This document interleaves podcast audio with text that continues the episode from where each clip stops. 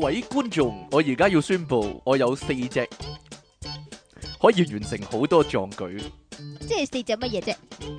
電腦大爆炸。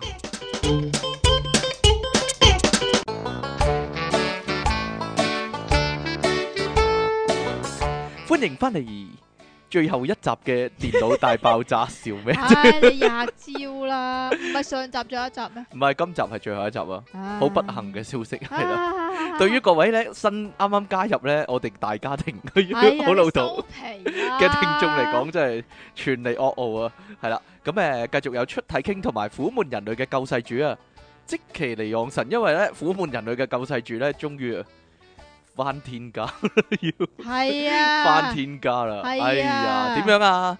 天唔係天黐線，係係山山竹竹啊！天竹有個人講天竹， 山竹打到嚟咧，你屋企有冇事啊？有冇災情啊？你自己覺得咧？點會少冇啊？少少咁樣係嘛？黐線噶，啲水咧係咁滴入嚟咧，係咁滴入嚟啊！即係其實诶、呃你見到有啲人就非常之嚴重啦，即係啲水又爆晒入嚟啊咁啊。咁但係即係我哋屋企又冇咁犀利嘅，嗯但係陰啲陰啲咁陰咧，啲都陰啲，都足夠你折騰成日㗎啦。但係好彩啊！有出體傾咧，一早咧預知到，係啦，咁咧已經叫阿即其利昂神咧搞好個防災措施啊！係啊係啊，因為咧，知唔知啊？大家咧嗯 有所不知啊，即其利昂神屋企咧，尤其佢間房啊，嚇係嗰啲咧老年咁大個窗台嗰啲咧，而即其咧有半個人咧係瞓喺個窗台嗰度嘅。你廿招啦，你唔係個窗台連埋張床嘅咩？嗱啊張嗱，個窗台係連住咗張床，但係我瞓喺張床嗰度㗎嘛，我點會嗯瞓喺窗台度啫？冇錯啦。低咁能㗎啊樣咧，阿即其咧就會將佢啲模型嗰啲盒咧擠晒喺個窗台嗰度咧，搭到塞滿咗，係睇唔到個窗門嘅。你知唔知呢啲叫咩啊？叫咩？啊？低能仔啊嘛，呢啲叫哎你呢低 能仔啊！啲叫咩咧？遮太陽遮太陽啊嘛，係啦，好彩咧出體傾一早咧有先見之明可以話，係啊係啊，叫阿係啊即其利昂神咧拎走晒啲模型咧，如果唔係濕晒啊，係啊係啊，我係啊幾乎，講咗粗口係啊，我知啊，濕晒啊嘛， 晒係啦，濕晒咁點啊？依家係咪冇事啊？冇係啦，所以咧我哋特區啊，啊，特呢個特區呢次咧防災措施做得好啊，係啊，係啦，冇乜傷卓亡，見成效啊冇乜，傷亡係啦，我只哋唔會自係半滿。個啊半個鐘至九個字要扭一次毛巾咁解啫，扭一次毛巾，專業扭毛巾啊嘛！即其利係昂啊神，係啊係係咯咯係啊，因為因為即期咧揾啲毛巾咧塞住個窗門啊，好似鐵達尼號 鐵達尼號咁即係但樣係流，係用用毛漏巾尿嘅唔咩？知漏啲水入個窗嗰度咁樣咧，係啦。依家冇事啦，不過咧一波未平一波又起啊，因為咧點樣啊？點解今集咧哎呀遲咗咁多錄？嗱，起碼遲咗兩日啦，係啦，因為咧啊事業深重嘅即期啊，琴日咧。 點啊？佢落街喎，佢諗住哇快啲出嚟錄嘢啦咁樣咯，見到個巴士就走咧，佢就啊一嘢咧全力追過去啦。係 啊，點知咧，因為係啊久未運動嘅即期咧，，係啊 係啊係啊係啊係啊，久久未運動嘅即期咧，追到個巴士，跟住咧腳軟啊， 佢佢打電話嚟喂阿 King 啊， 我頭暈啊，有腳軟啊，因為我追巴士啊。 佢話吓點解咁大劑啊？你 真係咁散嘅喎，因為我未食嘢啊，咁樣 啊，出到嚟咧就暈陀陀錄唔到嘢。點樣啊？有冇補充啊？點啊？係啊嘛，我實況報導，佢仲問我：喂，你睇下我係咪面青口唇白咁樣啊？阿 King 咁樣啊，係啦，真啊嗱，呢個實況嚟噶， 所以咧，繼黎呢昂咧有呢個金句咧，就係唔好空肚食早餐之後咧，就有即其利昂神嘅金句啊，唔好空肚追巴士嗯啊！就係唔好空肚追巴士啦，係啦，大家都要小心啊，係啦，好點啊？ 有咩有咩補充啊？點樣啊？吓，唔係喎，我哋我哋偉大嘅祖國咧有一個啊殊榮啊，依家。係啊，係啦俾呢個聯 合聯國啊合，國係咪真嘅咧？呢個新聞其實，係真但係㗎。無記冇報嘅， 無記點會報啫？你傻㗎？係咯。啲咁嘅嘢，聯合國咧選咁聯咗聯合國咧就選咗三十八個國家咧，叫做就俾咗安咗個名分俾佢哋㗎嚇，就係叫 shameful country。係咁究竟 shameful 係點解咧？羞恥咁解，係 shame shameful，你睇翻呢個 Google Translate 可以譯做呢個可恥啦，可恥啦、羞恥啦，丟架啦，係咯，丟臉啦，係啦，咁啊 係啦，丟臉之國咁樣啦。 哦係啊，類似啦，誒，其實點解咧？大家估下，咁當然啦，即中係國點解無啦係啦啦會即係其實唔止中國嘅，仲係有三十八個嘅，即係包括呢個誒菲律賓啦、啊啊啊，泰國啦、委內瑞拉啦，某啲嘅非洲國家，即係例如誒剛果啊嗰啲咁樣樣啦，係佢點解咧？嗱，中當然啦，中國外交部非常不滿啦，係啦，有強烈抗議嗰啲啦，係係啦。但係點解咧？大家估下，會唔會係近來時事嘅問題咧，定還是一路以嚟啲國民嘅表嘅表現嘅問題 咧？嗱我都話啦，你做節目咧點啊就？唔應該飲可樂啊！ 咪就係咯，你又你成你支拍晒，死都要飲可樂， 係啦，就係我咁樣飲啦咗。兩啖啫嘛。系啊，咁啊，究竟點解咧？定還知啲官員嘅問題咧？啊誒，菲律賓大家可能估啦，會唔會係個嗰個杜特爾特啊？嚇係咯，即係佢佢之前掃毒啊嘛，跟住嚇就即係殺咗好多人啊嘛，係啊，跟住又將自己比喻為呢個希特拉啊嘛，嚇吓咁啊，好明顯啦呢個原因。係啦，咁點咁解咧？啊 shame 啦， 係啦，咁點解又會選咗呢個強國？ 係咯，佢咁強咁強係咪？咁強嚟講，咁勁嚟講，係啦，係咧，國家咁強盛嚟講。好難講嘅呢可能啲。因為就係咁強盛，但係啲人唔使腳啊，唔使腳 啊？點解啊？關咩事啊？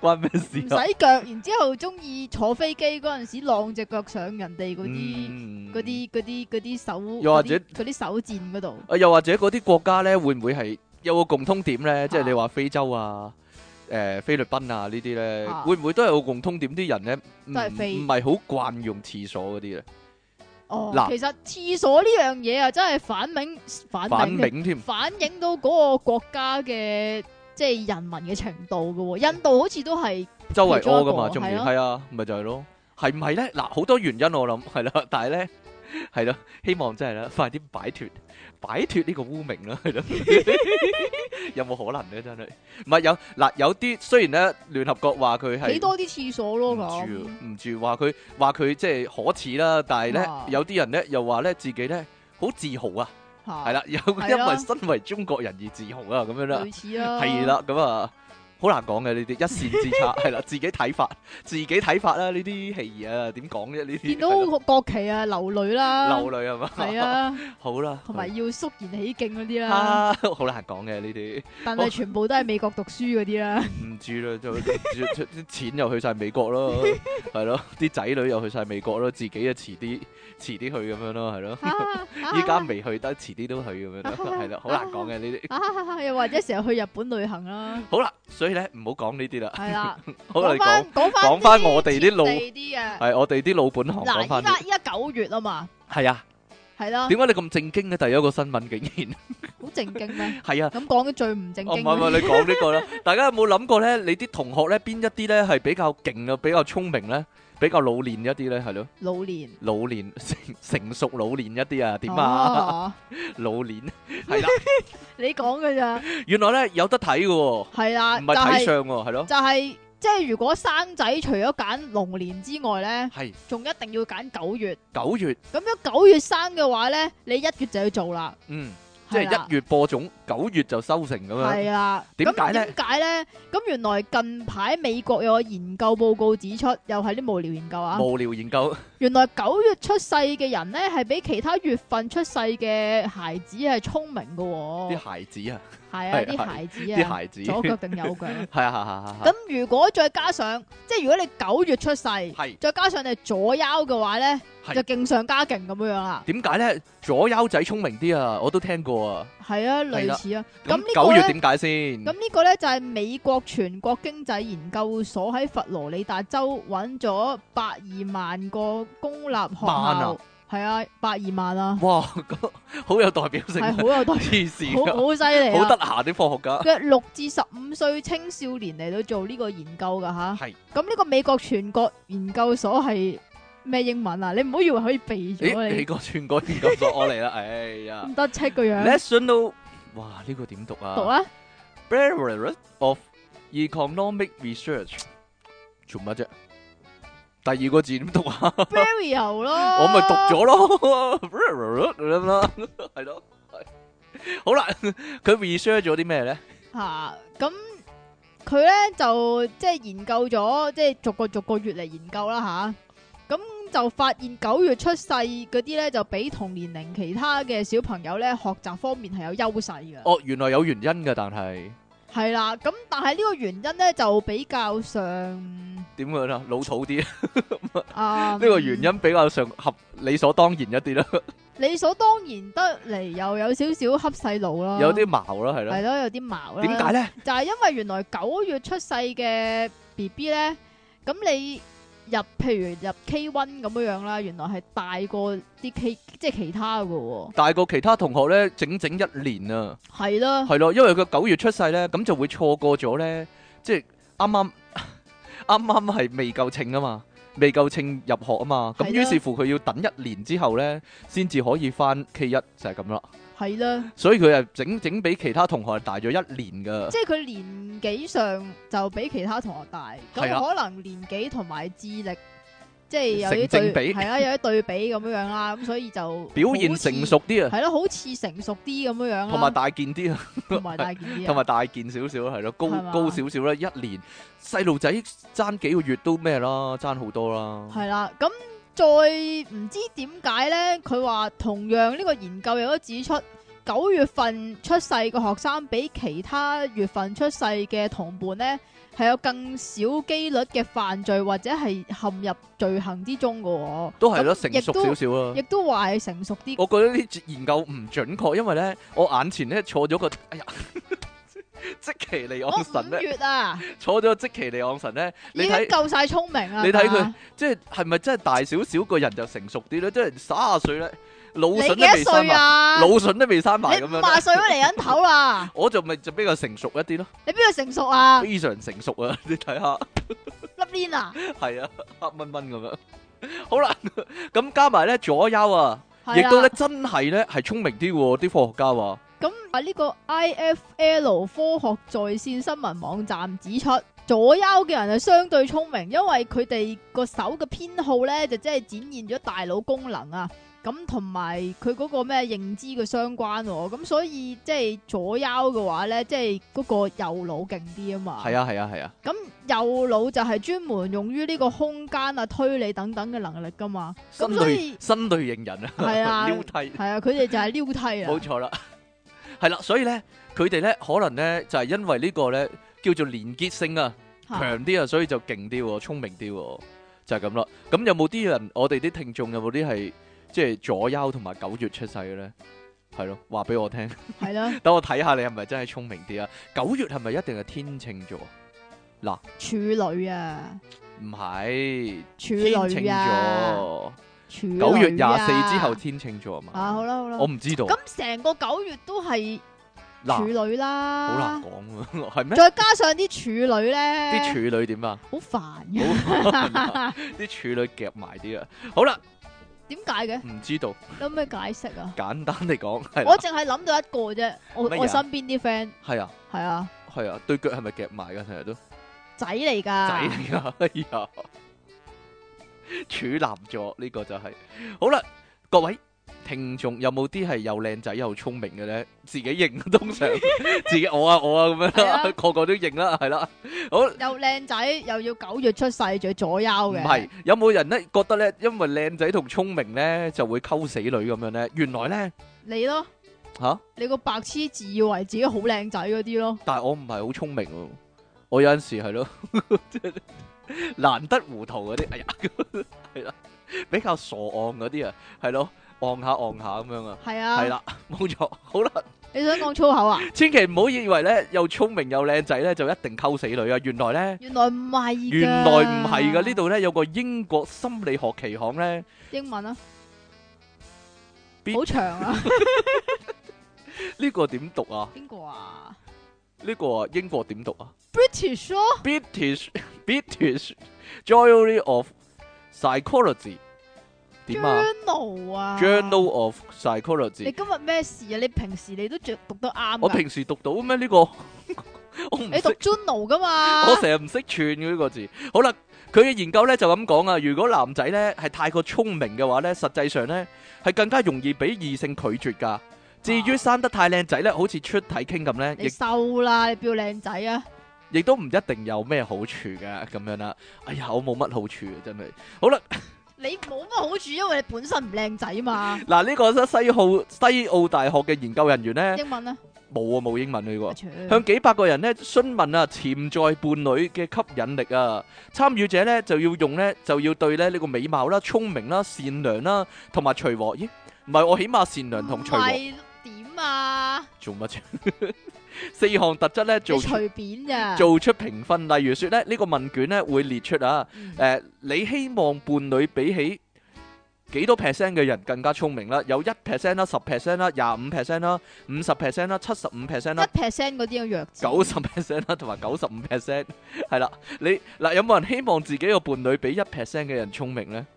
吓，或者係咯咁參與者咧需要喺每個百分比後面咧，分別由咧非常討人厭到非常吸引人咧等六種程度咧進行評分嘅。咁結果係點呢？嗱，原來大多數情況下咧，如果個特質越卓越嘅話咧。嗯對於潛在伴侶嘅吸引力咧就越高嘅，但係對於女仔嚟講呢，如果聰明咧同埋太靚仔咧嘅頂端者呢，就唔係幾受歡即係迎如啦。果一百 percent 聰明又或者一百 percent 靚仔嘅話咧，個評分咧反而係唔高嘅。冇錯啦，嗱，根據對女性嘅問卷結果呢，如果一個男仔呢，比起九十 percent 嘅人呢更加聰明呢，咁佢嘅吸引力呢係非常大嘅。啊但係呢，一旦呢個人呢，去到調高到九啊九嘅話係啦咧，，佢比九十九 percent 嘅人仲聰明嘅話呢，個吸引力反而下降喎。啊，外表呢亦都一樣噶，即係現會嚇怕人係咪啊？嚇咁驚聰人人，嗯咁聰咁人，聰人。咁聰人嚟講你個口做咩呢？今日點啊？係咯，勁亂啊！靚仔方面亦都一樣噶。如果呢，佢呢 講啊係呢個靚仔嘅頂端者呢，嚇，咁樣呢反而你又呢，想講啲咩啊？你頭先我嗰冇陣講時。如果佢靚仔到同出體傾差唔多呢， 哎呀反而呢女性呢對女性嘅吸引力呢就會下降啦。嚇研究共同作者啊，哦，我真係唔識讀喎呢個讀啊 Jean Jeanis 點讀啊？Jean Julius。 ，Julius 啊 Julius 博士咁講啊，我唔識讀喎呢個 Julius Julius 咁佢 翹口插手呢個人個名，我諗佢一定唔係好受歡迎啊， 冇乜 friend，乜因為唔想叫佢個名啊嘛。咁啊呢個博士咁講啊，某啲特質咧，又或者呢個值啊個效應咧係有所關聯噶，係啦。咁誒簡單嚟講啦，就係過猶不及啦，即係話咧太過濃嘅話咧。咁反而咧就有反效果啊！不過咧非常好玩嘅一件一樣嘢咧就係咧，對於男仔睇女仔咧就唔會出現咁嘅效應。我覺得唔係咯，其實啲男仔咧係嚇怕啲女仔聰明過佢咯。係咩？？嗱，嗰啲頂尖聰明嘅女仔同你成埋日都話中意啲蠢蠢女嘛，係嗰啲啊係 啊，我嘛，我特別口味啫，講真係咯。佢佢話咧頂尖聰明嘅女性啦，同埋頂尖靚女嘅女仔咧，對男人咧依然係超有吸引力嘅。我我我真係頂唔順，懶醒嗰啲咧，尤其是最好嗰啲呆呆滯嗰啲係啦，即其尼昂神。點啊？ 天然天然呆嗰啲係啦，好啦，唔理點講啦，呢、個研究呢，提供咗啊，俾單身男性一個新嘅思考方向啊，我哋嘅聽眾自己留意啦，自己執生啦。正面一啲嚟講呢，就係呢：你仲係好有機會噶，即係如果你唔覺得自己唔係頂尖靚仔同埋頂尖聰明嘅話， 就係你好有機會啦。 咁負面啲嚟講呢，你就可以開始自己諗諗啦。自己呢，仲未溝到女呢，可能就係因為呢太靚仔同太聰明嘅錯啊，係咯，就係、可能係你太靚仔或者你太聰明，所以溝唔到女啦，就係咁啦。啊點？啊啫？ 點但啫？係有啲仔係懶叻噶嘛，其實嗱嗱嗰嗱啲嗱係仲仲講真衰過咩㗎嘛？講真，我覺得呢個世界呢，仲衰過樣衰㗎嘛。係好難講噶。你啊睇啦，靚仔到黎明咁啊！啊！咪一樣離婚收場係咪先？ 嗱，你你講真講真，上一代男仔嚟講，有邊個醒得過黎明呢？有邊個個靚仔過黎明呢？冇咪就係咯，咁結果佢點呢？ 咪又係俾女飛，真係冇嘢就算啦。你繼續啊，係啊嘛， 係啊 嘛，咁啊冇辦法㗎呢啲嘢，係因為佢太好人啫。太好人。係啊，人馬座呢，就係咁樣㗎啦，點樣啊？ 係啦，好似我咁樣係啦。啊係啊係啊係啊係啊係啊！我同黎明呢，就係一個活生生嘅例子，可以話係點啫？又係俾女恰嗰啲啊 嘛，係咪咁啊啊俾女恰係啦，俾女食住嗰啲係啦，冇辦法，唉真係。係好啦，第三個係咩啊？係你嘅喎，喺第三個我度喎係咯，咪就係咯，嗱就我咁開始唔嘅，到啦，搞到呢個啊，哦，呢個啊，大家會唔會用嗰啲美顏 app 㗎？其實依家咧唔使係咪唔用㗎啦好刻意咁樣去用美顏 app 咧，你自拍嗰陣時咧。張相會自動搞一搞啊！係啦，即係已經有個美少少嘅美顏嘅效果。尤其你用咁樣啊 Samsung，尤 其你用 Samsung 啲機，啊唔係啊，美圖秀秀出機噶黐線㗎。係係咯。咁啊，有啲人神經質地咧，要整到個樣咧， 即係個下完巴尖到喊啊！唔係塊面好白啊，系啊，隻眼又老鏈咁大啊。係咯，，有啲似自己紮公仔咁 嘅咁嘅效果係啦。即係佢哋唔知點解就會覺得啊，咁樣就好靚啦咁啊。係啊，但係咧有陣時咧，啊算啦，你講啊，因為之前咧我睇咗個日本節目咧，水曜日單單嗰個。 咁樣咧，佢話咧，誒、嗱，佢佢嗰個嗰、個題目就係咧，誒、如果有女仔同佢個 friend 一齊影一張相， 嗯，嗰張相你唔知係邊個嘅，但係咧相入面影得靚啲嗰個咧，一定係影相，即係一定係影相嗰個人，即係係啦，一定係嗰、個嗰、個 Facebook 嗰、個嗰、個主人啊。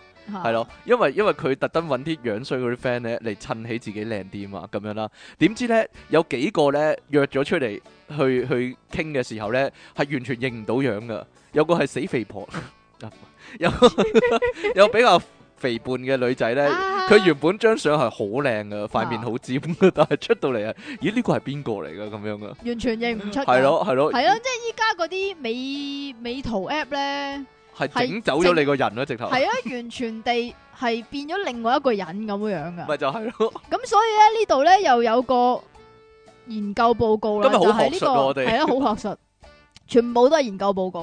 呢、個就係美國醫學會雜誌《面部整形科學》呢、個英文啊啦、呢個英文 J J A M A facial 哇呢、個 plastic surgery surgery 啊 surgery 係啦，佢喺禮拜四咧有個咁嘅發表啊，啊，就喺波士頓大學咧就發表研究報告啊。咁指呢個美顏 app 咧嘅普及咧係會導致人們患上精神病㗎，即係如果你成日用美顏 app 咧，可以宣佈啦，係啦。你有精神病啊，而呢個病咧就係、叫做睇像障礙症啊，英文啊，睇像障礙症 body dysmorphic disorder 哎呀你嚟啦，disorder disorder 係喎，咦呢個係 disorder 嚟㗎，唉係啦呢個係， Jackie Leonson disorder，哎呀，我唔用噶，你唔用嘅咩？ 我見到你一幅想用嘅，但係。邊幅啊？诶、你你诶诶诶 WhatsApp 入面個 group 嗰度咯，美人 group 嗰 度咯。阿即奇咧，同佢啲呢表個表妹呢個啊係，我啲表妹整噶係咋，啊大阿佬啊即奇咧，同啲表妹咧嗰個 WhatsApp group 咧，有張相咧就用咗美顏嗰 個 app 嘅，唔關我事啊，好大好笑佬，嗰個幅相好好笑啊，好似好似紙紮公仔咁樣嘅，係係嘛係啊嘛。係咪好想睇啊？系咯，唔係，我覺得啲人係好輕用啊。我嗱，例如说咧，我哋咧有一次咧，咪去花姐度嘅，你講嘅佢咋，影咗張相咧，佢又要整一整，你講嘅咋係啊 嘛，啊，冇嘢啦，算啦。好，你繼 續講。我最我最多都係揾 Instagram 嚟到整下啲诶，光暗嗰啲嘛，光暗，啊，顏色啊，嗰啲系啦。咁呢個咩體態咩咩症啊？睇像障礙症體像障礙症 disorder ，body dysmorphic disorder。係啦，究竟係咩一回事咧？咁睇像障礙症咧，就即係話患者誇張地放大輕微嘅外表缺陷，甚至唔存在嘅問題，最終係引發呢個病態行為噶，例如拗皮膚啦，拗啊，不斷拗啊，係啦。睇皮膚科醫生啦，又或者係整容噶等等噶，而心理上咧亦都有機會感到沮喪同埋不安嘅。因為塊面唔完美啊，佢覺得自己。系啦，咁資料研究顯示咧，大約五啊五個 percent 嘅整容醫生係曾經接過嗰啲證咧，係話希望自拍得更漂亮而去做手術噶。變態啊！呢啲咁不幸地，研究人員咧指就算咧你整咗容咧，其實係冇辦法根治呢個精神問題噶。吓，唔咁係所啊以咧就睇醫生啦，笨唔係啊，誒，其實咧，因為咧，好多時咧，我哋會睇到啲新聞咧，話嗰個人整容整咗五十五次啊，類嗰似啲啦，呢都即係唔滿意。其實都唔佢滿哋意係佢哋咯，佢哋係整容整上癮啦，定還是有有係你以前講過呢個題目喎，聽講。誒係喎 係係喎，啦， 嗱，有啲人整容整上癮啦，有啲人係佢好變態，佢話誒要俾啲新嘢人哋睇啊，係咯， 好似儲好似儲 swatch，好似哇冇人知我哋講乜啊，不過以以前啲人咧，人以前啲人儲膠標咧。啊係啊啦，佢儲開咧，佢話啊唔得啦，過咗一排咧，要俾啲新嘢人哋睇噶嘛，咁樣啊。即係好似時裝咁樣咯。但係攞個樣嚟到搞佢，整咗冇得整翻轉頭噶嘛咪，就係咯變態啊真係，整到啲鼻又唔似鼻啊，係啦。個嘴又厚咗幾倍啊！啊！嗱，呢個波士頓大學咧醫學院美容同激英光文啊波士頓 Boston Universal University University School of Medicine 咁啊 Medicine 啊，咁啊 點啊？咁啊呢個主任咧亞希啊 Wessa 佢話美顏自拍令人脱離現實啊，令人脱離現實又啊，或者令人錯誤咁樣認為自己要時刻保持完美啊。係咪啊？同時咧，醫生亦都話咧，應該注意呢個社交媒體對患者嘅影響啊。冇錯啦，即係話，如果你成日自拍，自拍又成日都要用呢啲咁嘅美圖秀秀嚟整，整完整完都唔滿意啊係咪嘅啊時候咧，你咁就點有可算啊能你要有睇精醫神生病啦。你有精神病。以前我哋咪講過嘅，有個後生仔咧，每日咧花咗幾個鐘嚟自拍，要自拍咗一張靚嘅相咧先出街噶嘛。係啦，係啦，咁啊，大家咧唔好強求啦。呢個世界除咗即期之外，邊個完美咧？冇 冇人係完美噶嘛？係咯， 除你咗繼即續啊期，，除咗即期之外，你繼續啊， 即期只有即期係完美嘅你 啫。繼續啊。係啦，好啦，咁然之後咧，呢點啊？度咧除咗扮嗰啲自拍嗰啲之外咧，仲扮埋啲男仔喎扮埋啲男仔，但係呢個都係講自拍嘅人啊，吓。係咯。即係頭先講美顏 app 係嗰啲，咯我當係女仔啦。你做乜針對啊？啊邊個？嚇邊個 啊？你針對啊邊個啊你？邊個啊？ 冇嘢啦，好啦，你真係衰嘅你。大家有冇成日去健身咧？你咯， 好啦，我有健身，但係我冇做呢樣嘢嘛。有冇人發現啊？有你啲知唔知點解啊？點解啊？因為你肥咗好多啊！有啲 friend 咧，你 Facebook 嗰啲 friend 咧，就係經常咧中意啊上傳自己咧嘅健身相啊，由 Facebook 啦或者 IG 咧，種種咧社群媒體咧因都為你冇 I G，佢都唔放。過。我冇拉枝咩？我有拉枝啊，係啊係啊，兩大粒。係啊係啊，嗱，一項研究指指出咧，咁樣嘅行為咧，代表啊，你心理有問題啦， 又係咁樣。點解我似曾相識嘅？我講呢句。嗱，呢個英國獨立報啊英文啊， ，The Independent，啱啊，完全啱。係係啊喺二零一六年嘅報導咧，哇幾舊啊呢個 咁樣講喎。咁啊，倫敦布魯內爾大學咧，針對係英文啦，冇啊呢度，中意咧喺社群媒體上面咧分享健身成果嘅人咧進行研究啊，發現咧會咁樣做嘅人啊，通常咧佢哋係有自戀傾向 嘅。po 呢啲我諗係啦， ，咁自拍得嘅我諗係我啦。諗係咪要成日先至係有呢？你自戀啊喂， 你啊講緊你啊。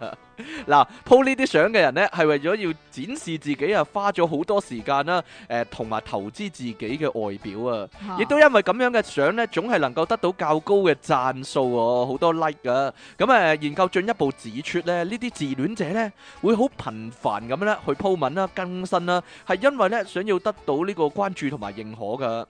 咁啊，塔拉塔拉馬蘇博士咁講啊，呢佢咁講，呢、個博士咁講，唔知男定女呢？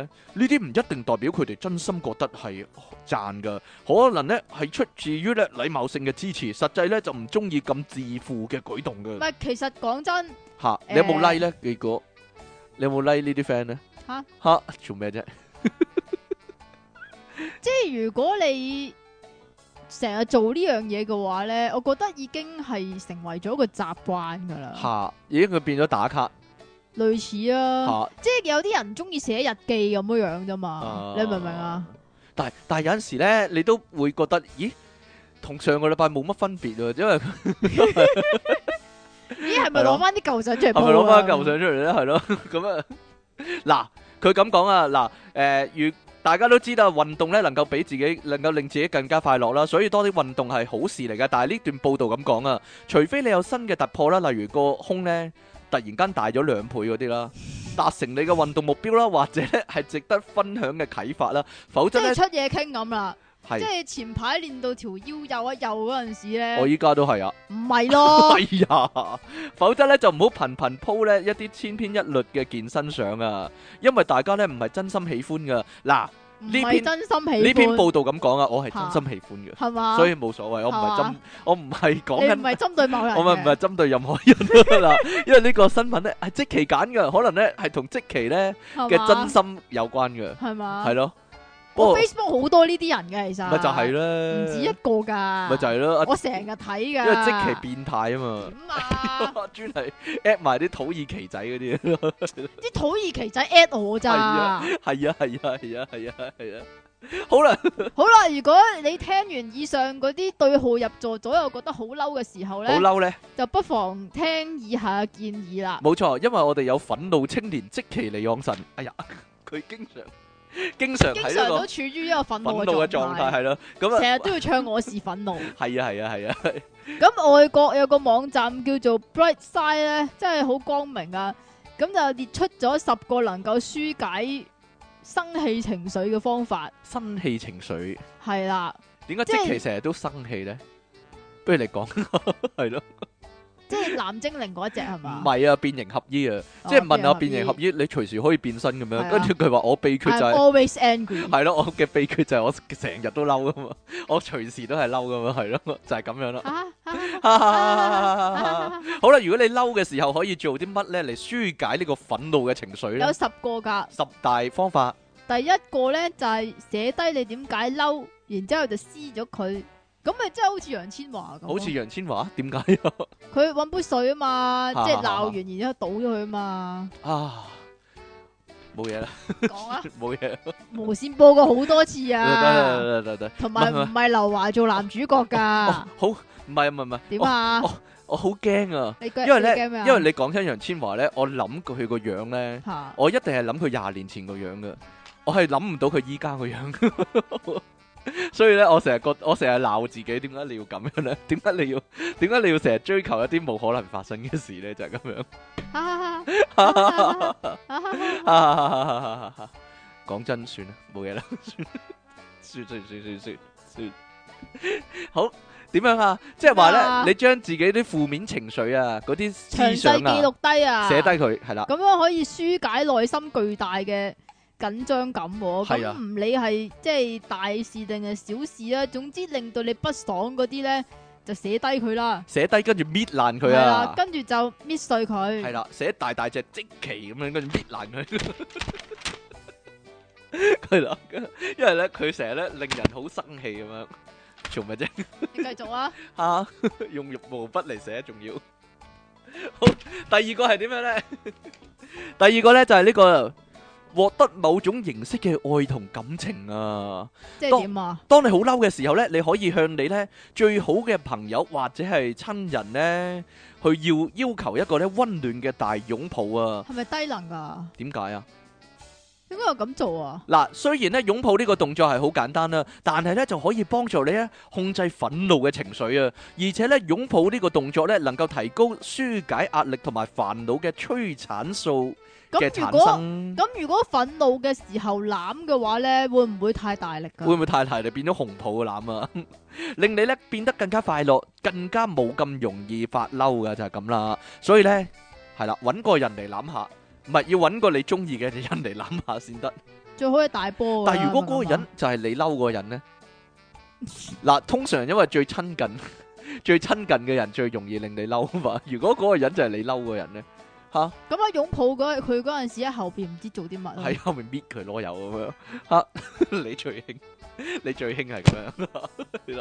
啊好啦，第三係點咧？嚼香口膠，嚼香口膠，嚼下個口膠，香口膠。香口膠，口香糖。咁亦都唔知有邊項研究發現，佢呢度寫有一項研究發現喎。吓，呢個嚼香口膠能夠讓你解決掉對他人嘅敵意喎，因為嚼香口膠嗰陣時咧，下下乜嘢啊？下顎唔係啊，得啦，下顎啦，照讀唔啦係，個惡字嚟㗎。下含啦，係啊，唔係含就顎呢個字，總之合字邊跟住有個葉一子頁啊嘛兩頁，個頁啦。下唔知乜嘅活動咧，啊唔係下乜就會活動啊。咁面部同埋身體嘅肌肉咧，亦都會慢慢咁樣釋放緊張噶。咁所以你感到憤怒嘅時候咧，如果下嚼香口膠嘅話咧，就可以舒緩你嘅情況咁喎。嗯，正所謂咧，點解合下合下？香口珠從沒變軟，甜蜜和痛苦的交戰。就點啊？做咩啊？咩嚟㗎？冥想你冇聽過呢首歌咩？謝檸檬。係啊係啊係啊！ 你冇聽過咩？我好中意呢首歌噶。好啦，咁啊，第四個呢就係、去散步或者跑步啊。如果你心情非常差嘅話呢，咁就去散下步啦。當你情緒唔好嘅時候呢，你可以做啲運動啊，例如說呢，散二十分鐘步啦，或者跑下步啦。但係唔好空肚跑啊，知唔知啊？咁咪面青你完未啊？面正好純白啦。嗱，呢啲活動咧都能夠幫助你嘅大腦咧產生一種咧稱為快樂激素嘅內啡肽啊，燃燒你嘅仇恨啦同埋煩惱喎。哇！呢、個要講俾即奇聽啊，因為即奇咧充滿仇恨啊，係咯，趕走你嘅壞心情啊， 走走係啦。點樣啊？因為見到你啊嘛。唔係見到我啦， 你又對好多嘢啦，係咯，你係對呢個全世界充滿敵意啦，你個問題係係啊係啊係啊係啊係啊。嘛。第六個咧就係食一啲脆脆嘅東西喎。咦，呢個即期最啱喎，呢 個係咯，啊，因為佢話人類中意聽脆脆嘅聲音吓喎，真㗎，因為嗰種聲音我可爽以可以幫助舒緩精神上嘅繃緊喎，即係又係嗰個。嗰個下顎嘅緊張啊，舒緩嚇下顎嘅緊張，即係如果你嬲嗰陣時，個下顎就會好緊啊，係咩？嗱嗱嗱，其實兩方面我有陣時係覺得個眉頭好緊啊，嚇有陣時覺得下顎好緊，會下顎好緊嘅咩？你試下，冇 啊，唔 會啊，大家見見唔到我做乜啊？但係 係咯，係係啊，吓咁所以咧，唔怪得即期咧中意食嗰啲啊脆脆嘢啊，但係甜嘅脆脆嘢定係鹹嘅脆脆嘢咧？請問你會佢又選擇冇講喎，你會選擇甜定鹹咧？薯片，吓 Kit Kat 嗰啲得唔得啊？嗯，都好脆啊，霎霎聲嗰啲。你就一定係朱古力餅啊嘛，朱古力餅好啊， 朱古力朱古力餅啊嘛，朱古力朱古力餅有人咧喺 City Super 係咪 City Super 啊，City Super 係啊，嗰度咧買咗兩包朱古力餅啊，嗯係唔同嘅朱古力餅啊，兩包要一百蚊，兩包要一百蚊，但係唉，一包得六塊，但係麻麻，地好食，好彩冇分俾即期食， 食咗食咗你埋怨我真係，誒唔好食嘅咁樣， 係咯，，你繼續啦我已經食晒啦，但係係啦，唉唔好食哎唔噶好，食一路嗌啊，唔好食，係啊，唔好食一路食，嗯唉真係難食 啊，係咯，就係咁樣食晒， 唔俾你食。 啊，點啊？ 有陣時啲嘢，有陣時啲嘢最親嘅人啊，都唔能夠分享嘅真係， 因為難食啊嘛個最主要係啊嘅原因。係啊，好啦，第五個咧就係咧唱你最中意得嘅，五個咩係啊，哦第五個你講嘅應該冇講啊，係啊。咦？咦？你跳咗個整係喎，嗱，第五個就係 咧，阿即奇啱先講嘅係第六個嚟嘅。係啊是 但啦，第五個就係咧，唱你最中意嘅歌啊，好似阿出體傾咁啊。其實咧，唱歌啊係能夠減少巨大壓力同埋憤怒嘅好方法嚟噶。當你咧唔高興嘅時候咧，就走去一個安靜嘅地方，就唱我是憤怒啦走，去即其隔離啦，或者係啦。戴上耳筒咧，唱一首咧，誒、去聽一首咧你最中意聽嘅音樂，然之後咧啊大力咁唱出嚟啊！啊因為唱歌咧可以舒解咧你肌肉嘅緊張啊，令你咧能夠擁有更加愉快嘅心情、喎。你唱啊，唱 唱咩好啊？但我唱親啲都 係啲比較比較悲哀嘅歌嚟嘅，因為如我呢個人比較感性一啲。你收啦，你最近啊哎哇呀，嘛好煩 啊上唔要啊， 上外看少女漫畫嘛第七個 啊。吓，呢呢個低能啊！佢個話低能即係即其利昂神你啊啊，佢話對你嘅手指公吹氣喎，對子宮吹氣，啊吹個聽哦子宮講唔可以吹嘅喎，點解嘅？唔知啊，醫生講唔可以吹噶，對子宮佢會點噶？個手指公會痕咯， 冇嘢啦。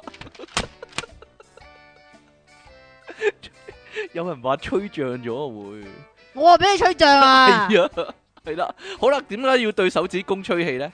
佢話咧，如果你好嬲咧，咁啊心跳瘋狂加速、喎。咁啊對住手指公吹氣啦，因為手指公有脈搏啊，吓咁神奇，咁神奇，成個人都有脈搏噶，佢話吹氣啊，咁啊吹個脈搏就會讓脈搏變得平靜喎、我試咁下啊先。唔得， 唔得啦！越吹越嬲我而家。唔係唔係，究竟係咁樣吹啊，定還是係咁樣吹啊？嗱，大家如果咧睇唔到即期做咩咧，你就將個將條喇叭線咧駁去個芒嗰度啊，係啦，咁樣咧你就有機會睇到即期咁樣做咗咩咧，即係含住個手指公啊？定係對住個手指公吹，係啊？定係含住個手指公吹，定係俾人吹？嗱嗱，你幫我吹啊啦，啊咁樣係啦，你幫幫你吹邊幫度我啊？吹啦，係啦，咁樣啦，嗯唔知道，嚇！但係佢冇説詳細説明咧，所以咧卡住咗喺風扇度啊，而 家你繼續啊！係啊嘛，我講我知啦，應該係含住嚟吹，點解啊？因為 B B 中意啜手指。我講真㗎，我覺得唔係咯。啊又冇唔佢，係但係佢冇講用用風扇吹得唔得咧，或者佢佢話嚇用係冷嘛氣機吹用啊，冷氣擺機擺喺吹冷氣機前面咁係樣啦吹佢咯。好啦。第八咧就係咧阿媽福音啊，呢個叫做一啲家務啊。對你嚟講咧，係咪做家務咧，即係係咪點好啊？好麻煩又討厭咧？其孤實咧男寡女啊！係唔知啦，可能咧你可以咧揀啊喺你最嬲嘅時候咧嚟個大掃除啊。其實咧聽做講你今朝抹地喎，今朝拖地係啊，因你為一冇個嬲啊禮一個禮拜拖一次，唔係啊，唔係啊。今朝咧啊，不過唔好講。你講啊！ 冇嘢啦，算啦。所以咧，呢、個做家務呢樣嘢咧，可以令人好嬲啦，但係嬲嘅時候又可以做家務喎，係咪 一個無限無限嘅循無環限輪迴係啦？好啦，嗱，其實咧做家務能夠咧令到呢啲亂糟糟啦，同埋憤怒嘅心情咧平及時平靜落嚟啊。例如說咧，你可以幫啲植物咧淋下雲淋下水啦，幫啲寵物咧沖個涼，幫寵點啊物沖涼大劑喎。係啊，係咯，俾佢搲死都似喎。或者咧整理你嘅衣櫃啊，你嘅壞心情咧亦都會咧隨之咧被整理噶。咁樣咧，即期咧好多嘢可以做啊。佢淨係執翻間房咧，我諗已經可以咧收拾佢十次嘅壞心情去喎。你繼續啊！係啊嘛，亂七八糟，簡直係。好啦，第九個咧就離奇啲啦，各位近來咧唔好做啊，係啊，冧咁冧係啊，冧落砸嚟死你啊！係啦，佢話不爽嘅時候可以企喺植物周圍十分鐘喎。係，啦。 點解咧？即係點啊？擺棵仙人掌喺隔離企十分唔鐘係，啊。我覺得好 New Age 啊呢個，嚇！係啦。佢話唔理花草都好喎，咁佢哋都可以幫助你補充大腦急需嘅氧氣。咁所以咧就企喺植物旁邊咧，嚟令你思考更加清晰啊！咁啊更加容易擺脱憤怒嘅情緒啊！除此之外咧，咁可以聞下茉莉花或者薰衣草嘅氣味咧，就可以幫你減輕焦慮啦。系咪噶？系咪噶？唔系，我要問下即奇啊。喂，點解啊？吓， 唔係啊，點你 解又係我啊？因為咧，因為咧，有阵时咧，有啲人咧係佢本身唔想擺脱憤怒嘅情緒，乜係咯嘢哎 呀？我中意繼續憤怒咁樣，係啦，呢個就係即奇尼昂神啦，你繼續啊！ 係嘛？好啦，第十咧就係咧設定一個咧處理憤怒嘅計時器啊，幫阿即奇設定一個先。點嗱啊，？你你係咪經常會嬲成日咧？即奇佢直頭咁寫喎。係啊係啊即。其你係咪經常會嬲成日啊？咁樣係啊佢就係啊咁對你講係呢啊個。係啊，咁咧，你可能真係要設定一個咧憤怒計時器啦。當你又開始唔高興嘅時候咧，就咁我好透奇怪咯，即嚇啊係我十五分鐘後我唔嬲咧咁樣，係啦，好似幫細路仔整嗰啲啊唔，係低能噶，就透過計時器咧睇下自己嬲咗幾耐啊。嗱，記住啊，千祈唔好咧浪費咁多時間咧喺發嬲呢件事上面啊。咁樣咧，你會有更加多嘅時間咧去做一啲有意義嘅事啦，而唔係浪費呢啲負面情緒上面啊，將啲時間。好啦，我覺得咧呢、呢個咧有個破綻啊，點樣啊？同你有關 就係、嗱、個問題就係、如果一個人呢，佢平時咧都根本唔會做任何有意義嘅事嘅話，佢咪會有無限嘅時間浪費咯，就係、咁樣啦。嗯，係咯，佢針對你， 佢玩針對啊！呢、個人 寫呢篇嘢嗰個人唔係幾完好，全都唔關我唔事，係幾好心情係咯。我做嗰啲嘢全部都好有意義，係啊，例如呢。全部對我嚟講都好有意係啊義，係啊係啊係啊，不過算啦。如果咧有啲人咧點啊？吓點啊，個 個時間主要係用嚟浪費嘅話咧，所以亦係 啊，係啊都，冇所謂嘅，係係啊，啊就係咁樣 啦。係啊，呢個係幸福，呢個係幸福嚟嘅，係啊，幸福雙豐數啊！點啊？我哋我哋講 冇啦，唔完啦，哎呀，完啦， 係，啊，完啦。完啦，嗱，咁呢兩個新聞永遠都唔冇噶啦，點解啊因為？今日最後一集 咯，哎呀，係啊，係鬼啊，真噶。我講真，點解冇人懷疑係真嘅咧？其實講冇真，咯，唔係其因實，為狼來了嘅古仔但係咯，我真係要宣布係真嘅。啊吓，啊嗱嗱，講真，點解係真呢？點解係真呢？講咗咁多次都係假，但係今次係真呢？其實今次真唔係啊係你上次都係咁講嘅，係咩？係啊，係咩？我有講過咩？唔係唔係，舊年舊年嗰次冇嘛？有啊，有唔係？啱啱啱啱喵喵去咗啊！我話冇心情搞呢 樣嘢啊，你唔記得啦？啊好似係喎， 係咯，所以今次係真噶，啊因為儲咗嗰個儲咗嗰個完結嘅能量啊，一來。啊，係啊二來就係咧，我哋真係冇橋啦，係我冇橋啦，啊我冇橋啦，啊我真係冇啦。À. 啊嗱，二百二百六十集，啊你知唔知？你知唔知其實有個秘密咧？吓，我哋嘅節目係嚟自邊度嘅咧？啊哎呀，係人都知 嘅啦，係算嚟啦自，邊度？嗱，但係軟硬都冇做咁耐 啦，咁我點啫？我冇橋咯，所以咪用盡用盡 咗啦。 啊用其實講到嗰個咧唱唔出嘅歌之後咧，已經真係冇橋 啦。啊啊你想我點咧？ 你想我點啫？我寫唔到嗰份 稿，寫唔到份稿啦，所以係咧。啊係係啊，啦，大家咧當係一個回憶啦，冇嘢係永恆嘅，係咯。你繼續 啦，除咗即期對大家嘅愛之外啊，係啦，冇嘢係永恆嘅，冇辦法啦。我哋不如咁樣啦，一係以後同樣時間我哋出 G 級 baby 啦。 我嗱，唯一我諗到嘅嘢就係咁樣啦， 冇計啦。你好煩 啊！係算啦咁，好啦，咁我哋咧遲啲咧開做埋我哋嘅下半集啦，就係咁樣啦， 拜拜。都可以話咧，千呼萬喚始出來啊！啊，我哋咧呢一集咧係電似出嚟噶，始出嚟係係啊，啊，我哋呢集電腦大爆炸大結局啊， 零第二百六十集嘅電腦大爆炸，繼續有出體傾同埋苦悶人類嘅救世主即其利昂神啊！點解你咁煩咧？點解咁煩啊？哎呀，有聽眾記得啊，呢、個叫做大結局魔咒啊！係啊我哋咧每一次即係嘅咧，我覺得係懲罰啲人講懲大罰話咧我啊， 唔係係啊講大話，但係今次 懲罰咧，啊 懲罰我咧結束咗大家嘅娛樂啊，但係冇辦法啦，忍痛呢啲叫做你每一繼次續咧啊，每一次攞大結局嘅時候咧，咁啊都會發生好多事，例如說我我可能會病咗啦，阿即奇會病咗啦，咁今次咧你累埋我阿啊，出體傾病咧累埋全香港啊！係咧，颱風山竹雜講咧，都係因為咧呢個大結局魔咒可以話係係啦，咁點算咧？仲有一個魔咒仲犀利啦，你係乜嘢啊你咒死咗埋我哋條 YouTube channel 添啦就。就死咗，係咯，YouTube 條 channel 都死咗，點即係算咧？咧，事完咧有一日咧，阿出嘢傾咧就收到個 email，係就係 YouTube 寄俾佢嘅，就話取消我哋咁啊，YouTube 大盈利神資呢格啊，係啦，就唔俾我哋盈利，唔俾我哋盈利，我哋依家咧我哋依家冇收入啊，冇啊，完全完全冇收入啊！不過咧，如果冇收入嚟講咧，對即期影響大啲，因為佢得呢一個收入， 點係啊算？係啊係啊 係啊，大家點算？係咯，所以咧，如果你哋咧有多餘你錢你講你係講咗點解冇盈利先啦？冇盈利啊，我我估計啊啦，係因為我哋有一啲一一部分啦，舊嗰啲尤其舊嗰啲節係目啊，啦，舊嗰啲節目咧，可能個背景音樂咧就 tune 得唔係幾好，係啊咁因為舊就嗰啲節目點啊，唔係我哋作啦個背景音樂係咯，唔係唔係唔我係我哋哋作創作， 唔係我哋寫咯嗰首歌係咯， 我哋而家由頭，我哋再寫一首歌，我哋自己啊，係咯，嘟嘟嘟嘟嘟嘟唔嘟係呢首 啊，嘟嘟嘟嘟嘟哇咁樣。呢首都唔 得㗎，呢首唔得嘅咩？冇版權呢首好似係咯，照用唔得啊！係啦， 就係咁啦。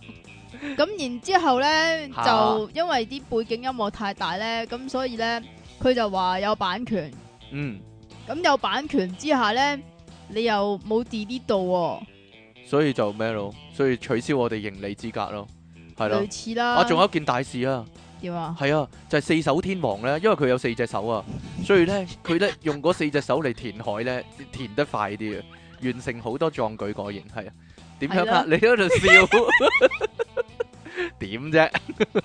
即係四隻手嘛，係啊即咯係每隻手攞住扎泥咁樣啦，跟住抌落海度，咁啊填海填得快好啲，啊犀利咯，犀利啊！呢啲係啦，啲係 啦，所以咧同係啊，埋確同埋實係咧，犀利。佢呃可以用佢嗰四隻手四咧隻手嚟係到啊去掹晒你啲飲管咯。掹晒啲飲管，點解咧？佢佢話之前唔用飲管啊嘛，又係唔係啊？即係填海，但係環保咯，喂，你明唔講明真啊？講真，我可能填海係為咗唔好用飲管咯，嗱，其實其實我一定還是用啲飲管嚟填海咧？唔知啊，可能用飲管去填海，唔係一直咧，我都咧即係疑似係一個環保人士，但係其實我又唔係好環保咁樣啦。咁尤其是唔係你做嗰啲咩疑似環保先？呼籲咯，用口噏敷咯。敷你 個頭但係咧有一樣嘢令我好反感噶，嚇，就係啊老麥 咧嚇星期一咧唔派飲管嗰啲咧，係啊啦，好唔高興啊！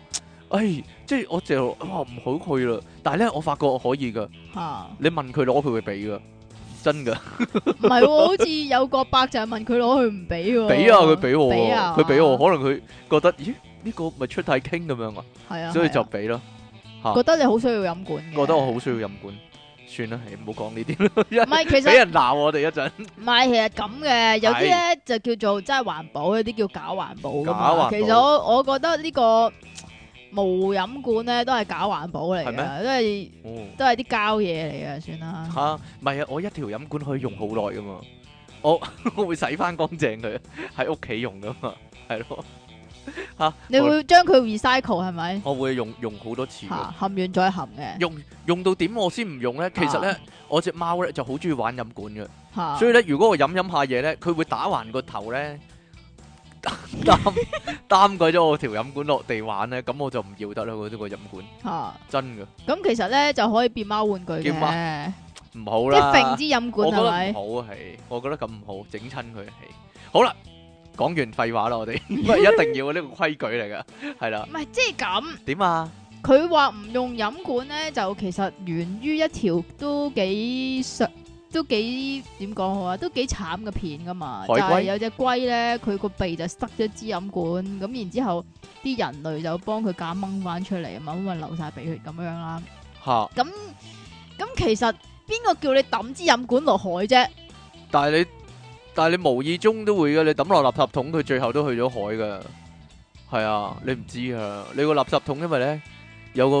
係啊神秘通道咧，連咗去個連連海，落個海嗰度。連咗落個海嗰度嘅，係咯，嗯你唔唔該知噶晒啦，係啦，冇係錯啊，呢個成日都會有噶，即係其實你明唔明啊？我哋做好啲垃圾分類咪可以咯。係啊，我都覺得係啊，同埋係所以呢咯，個哦係假環保咯，唔知咧，焚化咯，或者冇得焚化，有膠遲嚟啊啲焚化， 遲啲焚化咯，係，同埋咧，唔係咧即，係你最多係用啲環保嘅材料嚟到去整呢樣嘢啫。哇呢個好麻煩啊但係仲衰我我我覺唔得知道啊，即係我我唔唔唔知啊道。但係呢個行為好明顯係假環保咯，同就係埋叫啲咁海龜唔好撩鼻咯，個飲管係嘛？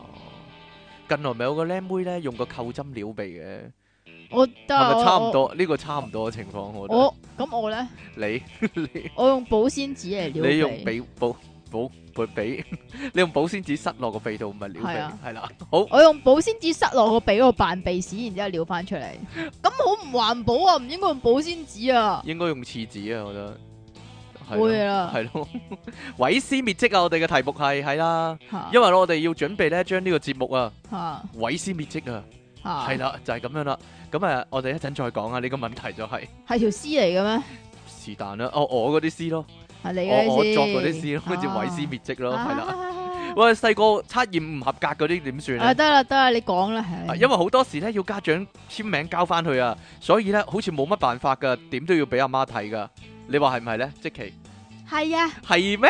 真係嘅咩？係啊因為好少人咧，好似即期咁咧搣咗落嚟，就咁掉喺床同牆壁之間咧就算啦，就咁白痴咧。係櫃同埋衣櫃同埋牆壁之間啊。係啦，但係咧最白痴係咩咧？佢老人痴呆症啊，雖然佢幾歲咧， 但係佢自己唔記得咗，係啊，我真係佢唔自記己得唔㗎，記得咗。我真心唔記得係啊㗎，，你知唔知點解可以呃到敵人啊？最緊要可以先呃到自己嘅就係嘛係啦，自己都唔記得，點會期望人哋會記得呢？係咪先？係嘛？喂，不過日本好似唔使簽名嘅嗬。嗱，你大家記唔記得呢？你細個睇哆啦 A 夢呢？唔係要簽名㗎嘛？唔係啊，嗱，你睇叮當嗰陣時咧，阿大雄咧，咪用各種方法收埋啲零分卷嘅，你記唔記係得啊呢個問題先？都係擺櫃桶啫嘛。嗱，有幾個嘅入收喺櫃桶啦，嚇跟住之後實俾阿媽抄到一大堆啦。呢個成日見呢呢個場面係啦，又收埋啲零分卷嗰啲啦。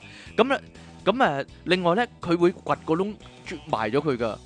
佢後生掘個窿埋咗佢噶，啊啊大雄，同埋揾火燒咗佢咯。即係日本人咪好興燒樹葉嘅，係咯，咁嗰陣時佢就會燒埋嗰啲零分卷噶啦，都幾好喎，幾好啊嘛幾方便喎。咁所以我哋七月十四又可以燒嗰啲零所分以卷係㗎即啦。其笨咯，我發覺點啊你？燒咗佢啊嘛，嗰毀屍陣時滅唔跡，近七月十四啊嘛，喂大佬。即係唔可以抌落個聚寶盤嗰啲啊。，七月十四好似係暑假發生嘅事嚟㗎嘛 暑假係啊，差唔多啦， 就係咯，係咯燒乜鬼啊？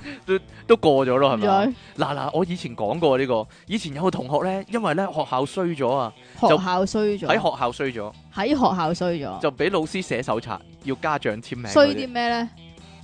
傾偈啊、挞嘢啊、誒出貓啊，是喂但一樣啦。傾偈同埋挞嘢係兩回事嚟㗎喎。出貓啦，是但啦，當佢出貓啦。咁好耐之後呢，老師呢就收手冊嚟到睇啦，咁檢查大家啲手冊啦，發現嗰個人呢有一頁係怪怪地嘅。跟住呢，原來呢嗰條友呢搣咗嗰版呢，即係先生寫衰佢嗰版呢，叫家長簽名嗰版呢。跟住呢，佢影印一版手冊嘅紙呢，再黐翻落去。醒目咯，就但係呢、個呢、個手法算大工程啊，但係好易識穿，因為嗰張紙唔同咗嘛。係啊。係啦，嗱，我諗過有個改良嘅方法噶，咁起碼咩嘛？咁佢幾起碼佢肯去做啊？起碼肯去做。嗱，有個改良嘅方法就係咧，你人手話，你唔知點樣撻咗另一本手冊翻嚟，哦或者你咁嘅買過另一本手冊，冇得買嘅，可以冇得，賣㗎。 然之後將嗰一頁原裝手冊嗰一頁即係係啊換落去咯。係啊，換翻落以去咯前啲人咪好興嘅，即係中間嗰粒釘書釘咧，嚇佢撬起佢，然之後咧，撕 即係釘即係即係穿翻落去，跟住再再撳翻扁啊嘛。有㗎，咁咪得真㗎係神不知鬼不覺啊嘛，咁係㗎就咪就係咯。嗰張紙係手冊嗰啲紙，係咪先？係㗎。但係呢個可能要撻另外一個同學嗰嗰個 手冊嚟到整啊。係咯你你話係咪啊？係咯，衰多條啊咁。衰多條唔知啊，但係你做得光手正腳咪得咯。我我以為咧，因為你細個咧實係咁諗噶，揾沙膠擦咗佢咪得咯。即係老師寫穿咗，，窿咧 但係你好明顯鞋咗喎嗰個咪就嘢。係咯，又鞋咗又穿窿。嚇你用塗改液都唔得啦，係啦，嗱，其實我哋細個都會做啲咁嘅，啊我做啦，我做啦， 你唔知啦。嚇嗱揾圖一型，塗咗嗰啲字之後咧，啊唔係我會我會扮唔知咯，簽啊，簽啊照簽咯，照俾佢咯。哦，啊咦，老師話你乜乜乜話係咩？誒咁嘅事我唔記得咯，由你到由你細個咧，即係讀書嗰時到依家咧，都睇得出啊，點啊你？係一個盤劈嘅人啊，係咯點。啊？即係無論學校 學校嗰啲嘢，定還是成個人生啊，唉，算啦，冇所謂咯， 係咁噶咯，我咁樣咯，你就係咁樣咯，係啊，係 啊所以依家都冇啊，厚顏厚顏無恥，繼續係啊喺呢個天地之間存在，可以話係啊係。係啊係啦，唔係我哋細個咧都會噶，嗰、個塗改液塗咗個笪之後咧，特登咧佢乾咗啦， 嗯再刮細個範圍，跟住咧又磨下佢啊，即係等到個塗改液嗰、個嗰、個塗改液咧嗰啲白油好薄啊，就好似咧冇塗過一樣。你有冇研究呢樣嘢噶？唔得噶。但係你有試過啦， 好明顯你唔得，我咁知唔得，我大會試啊嘛。嗱，另一樣就係、我哋好驚咧，塗改液塗咗白油之後咧，啲人會喺底嗰度咧睇翻啊，所以係啊我兩邊都塗噶。吓我正面塗咗，跟住咧喺嗰個字咧下低旅遊圖咧，等人哋睇唔到，你會唔會啊？ 睇你個樣，你就會啦，肯定有做過。係咪個個都有做過呢樣嘢？我嗱，我真係有個疑問啦，定係人依之家常塗情？改帶係啊，改錯帶啊，改錯帶，我覺得仲衰，即係係啊，好核突可以嘅。我覺得片翻出嚟刮刮當係刮啊白卡咁啊係啊嘛，我寧願咧塗改液好過。改錯帶我成日唔識用嘅，我用親都係咧，哇！即係佢佢接埋接埋咁樣咧，好核突嘅。我用親都，我可能我唔唔你笨我咯，唔你知係咯，我手笨腳咯，可笨能拙我咯，手腳笨啊，可能真係係啦。不過咧，細個咧喺學校咧衰咗咧就會寫低記錄嗰啲咧，即 係唔理你上堂曳啊，定還是乜嘢，定還是好煩咯。鬧老師啊之類嗰啲咧黐線有陣時咧，佢唔會即時話俾阿媽知喎，佢係見家長嗰陣時咧就抄翻啦，揭翻俾你阿媽睇噶啦。 你個仔喺啲學校咧都有都做過呢啲嘢噶，類似咁樣咧。咁啊，去到家長日就一次過咧同你阿媽清傾啦算啊，嘛係啦。，我我諗好多細路都有諗過噶，有冇辦法咧？即係啊，唔知點灭解咗佢口啊？唔係滅咗下，点啊？ 唔知點解教完失火燭咁樣咧，燒晒啲記錄去嗰啲啊。唔會㗎，因為老師有把口同埋有個腦㗎嘛，係佢嘛係記得㗎。我尤唔其是知啊咧，你呢啲咁嘅頑劣嘅學生咧，係啊係啊，還劣多好，夠唱啦！晒佢，哎呀， 年哎少多好。呀，還劣都好好。嗱，另一個整爛屋企人嗰啲嘢，如果咧唔想嗰個人知咧，通常係咪買翻個一模一樣擺翻喺度咧？唔係咯即，係例如你整爛阿爸嘢咁，唔係咯，唔好講你嗰沓先啦，我嗰日有寫你嗰沓啦。點啊？唔係啊，就嚇咁擺翻喺度咯，你會咁啊？就你會咁擺咁啊？翻喺度，唔關我事啊。我唔怪得你阿媽係咁啦， 你哋一擔擔，你都唔怪得人啦，真係嗱 就係咁樣啦。不過咧最衰咧就係咧現實世界之中咧係成日發生咧愛回家嗰啲情節噶。你整啊爛嗰樣嘢咧，一定係限量版啦，一定係咧絕咗版啦，嗰啲獨一無二嗰啲咁樣噶。係咧，係咧，咁點算咧？以前古老嗰啲古仔咧，係咪古老古老嗰嗰啲啲古仔咧？幾古啊？例如啲人清朝嗰啲類似啦，例如啲人咧打爛咗啲古董咁樣啦，啊好貴嘅，幾廿萬嘅咁樣啦，咁佢哋咧就會好有心機咧，揾啲萬能膠咧，逐塊碎片逐塊碎片黐到咧一模一樣，冇冇爛過咁樣嘅，吓，即係你唔拎起然之後佢咧，係啊你就拎起佢啦，跟住哎呀爛咗喎，咁就係你自己整爛㗎啦。係啦，就係嗰個人嗯自己整爛啦，就係咁樣啦。啊，你真係老土，啊，你真係老土啊情節，你真係啊你真係二十年前學電影嗰啲人。點啊？一樣啊！呢條 係啦，我就係想講呢個啦。不過好明顯，佢哋唔係用 A A 膠黐嘅，因為 A A 用用白膠，膠漿係咪？因為 A A 膠乾咗佢會有陣白霧噶嘛。係啊，咁實實知啦，佢哋用咩萬能膠可以黐到冇嘢咧？即係黐到神不知鬼不覺啦，真係冇一定係係係用 A 膠，一定係用。A A 膠你啊。知唔知點解啊？點解啊？因為我老豆咧黐乜嘢都係用 A 膠噶，你阿爸會唔會黐親手㗎？會噶。會㗎，我以為你老爸， 我以為你老豆好好好光手淨腳嘅，好瀟灑嘅添，用 A A 膠。我真一係定。會黐到手噶啦。我真係想揾一個用 A 膠，即係唔會黐手啊嘛。好瀟灑嘅，係咯，因為你隻手黐咗又即係你又會掂翻到嗰個嘢嗰度喎，跟住就嚇兩樣嘢都污糟晒咯，好麻煩喎，我覺得。即係都唔知 A A 膠呢樣嘢係邊個發明啊？以你以前冇聽過咩？冇啊咩啊？美國軍方發明啊嘛，係咩？係啊，你知唔知用原本用嚟做咩㗎？黐槍黐人啊！咩黐人啊？嗰啲士兵咧，如果例如説咧，誒、俾人劏咗肚，跟住咧喺戰地嗰度嘛，你唔可以即刻亂針啊嘛。翻佢啊？係啊，佢黐翻兩邊嗰啲嗰啲誒傷口咯，跟住遲啲先處理咯唔。乸噶？唔係揦唔揦，你皮你黐皮膚係黐得好實噶嘛 A A 膠。係啊，係啊，你冇聽過呢個理論啊？冇喎。我依家話俾你聽啊， 真係㗎？係啊，真噶， 後尾先至拎出嚟俾大家用啫嘛。其實係軍方用嘅一種急救嘅物體嚟噶。哦。係你有冇睇變形合衣啊咁？Edward 嘅你 Edward Norton 嗰套你你咧，下次咧，如果你只貓咧又戒你咧，係我諗得㗎。你試係下得噶啊，。嗱 e v e r t o n 嗰套都係噶，佢咧佢啲血咧有伽馬射線，唔可以即係外流噶嘛，所以咧佢佢喺工廠度唔知整損咗咧，佢即刻揾 A E 膠咁樣封住佢咯。你唔記得？你都你我唔記得？唔記得你唔記得？喎你莫嗱算啦，因為 我好中你意，你先好記中意得啊嗰呢套啲，連 Marvel 都唔中意嗰套，我自己好中意嗰套，因為有 e v e r t o n 做。 好啦，喂喂喂，以前咧 即係好似即奇阿媽咁樣啊，以前即係整爛咗莎莎俾隻手喎。啊我諗咧，佢就係即期咁諗啊，即係 擺喺度就算。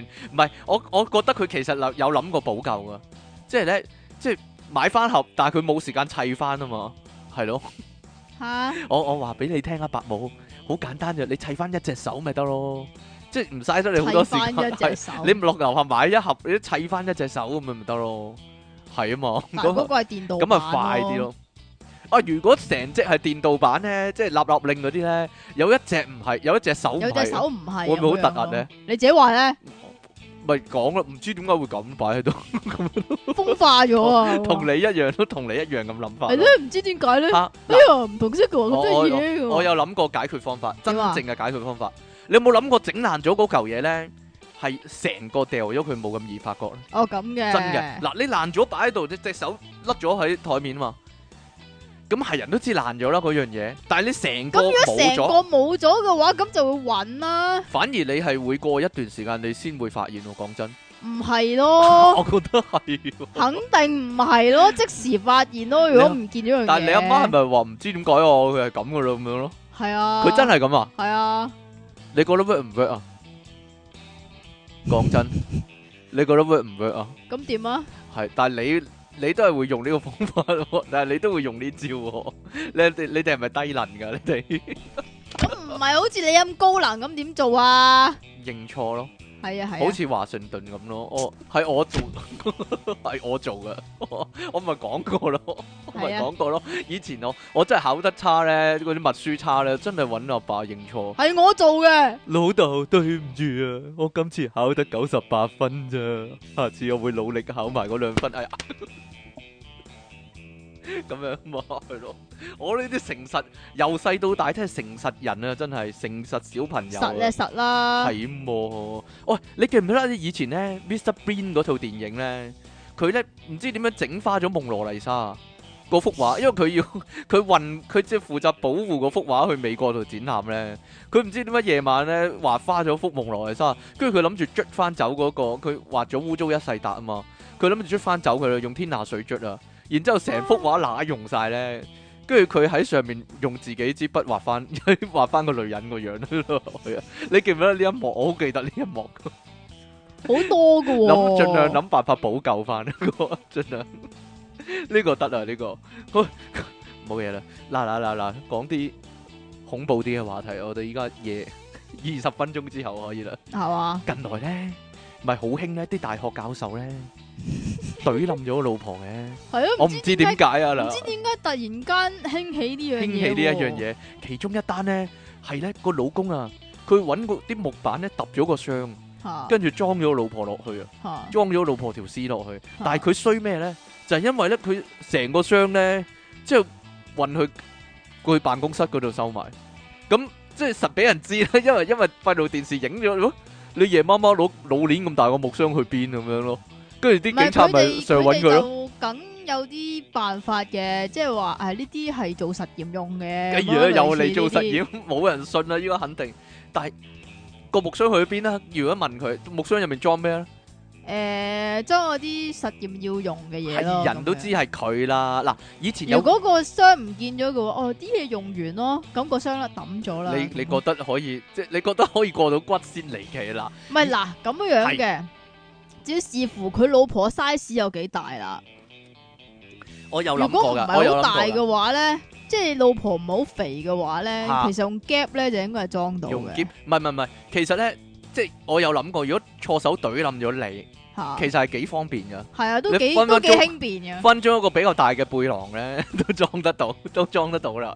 你啊嘛，係啊阿即係其啊利昂神啊嘛，係係咯啊，。係啊，係啊，係啊。嗱嗱嗱嗱，以前咧咪又係咁嘅，有個外國人佢殺咗條女咧，跟住佢就真係用行李夾啦，跟住又嚇搬落停車場嗰度嘅。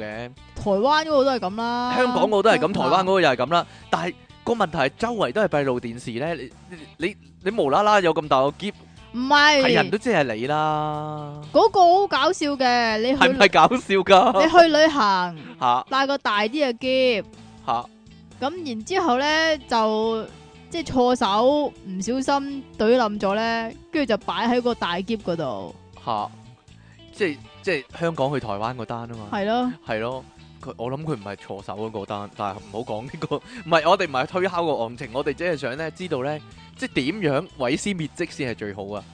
啊，好似教人咁，係咧，嗱，你真但係係衰啊，我覺得係唔 work 噶，點都唔 work 噶。嗱，首先，如果你殺嗰個人係你屋企人啦，或者同事朋友啦，或者男女朋友之類啦，基本上警察好快會揾你噶嘛，即係你係有關係嘅人啊嘛，係即係有關聯人士咯，係咯，啊即係有個人無啦啦失咗蹤。嚇跟住五日啊、六日啊，佢都佢都揾唔到咁樣，又冇翻工，又冇翻學，咁一定會問周圍嗰啲人噶嘛，即係識得嗰個人嘅人咧，起碼係，嚇即係但係個問題係你同佢冇關，你唔會殺佢噶嘛，你一定係同佢有關，然之後有啲瓜葛，有啲煞氣，有啲唔高興，你先會殺佢噶嘛。咁都有隨機嘅，隨機咁就嗰啲啊另計啦，連環殺手嗰啲另計啦，係咯另計啦。但係如果係如果係你錯手懟冧一個有關係嘅人，其實你都預咗， 你都預咗衰咗九成噶啦，即係仲要仲要俾人影到你夜媽媽拎住老鏈咁大嚿嘢咁樣行出去，咁啊係人都知入面係啲乜啦。唔係，即係其實咧就咁樣樣嘅嚇。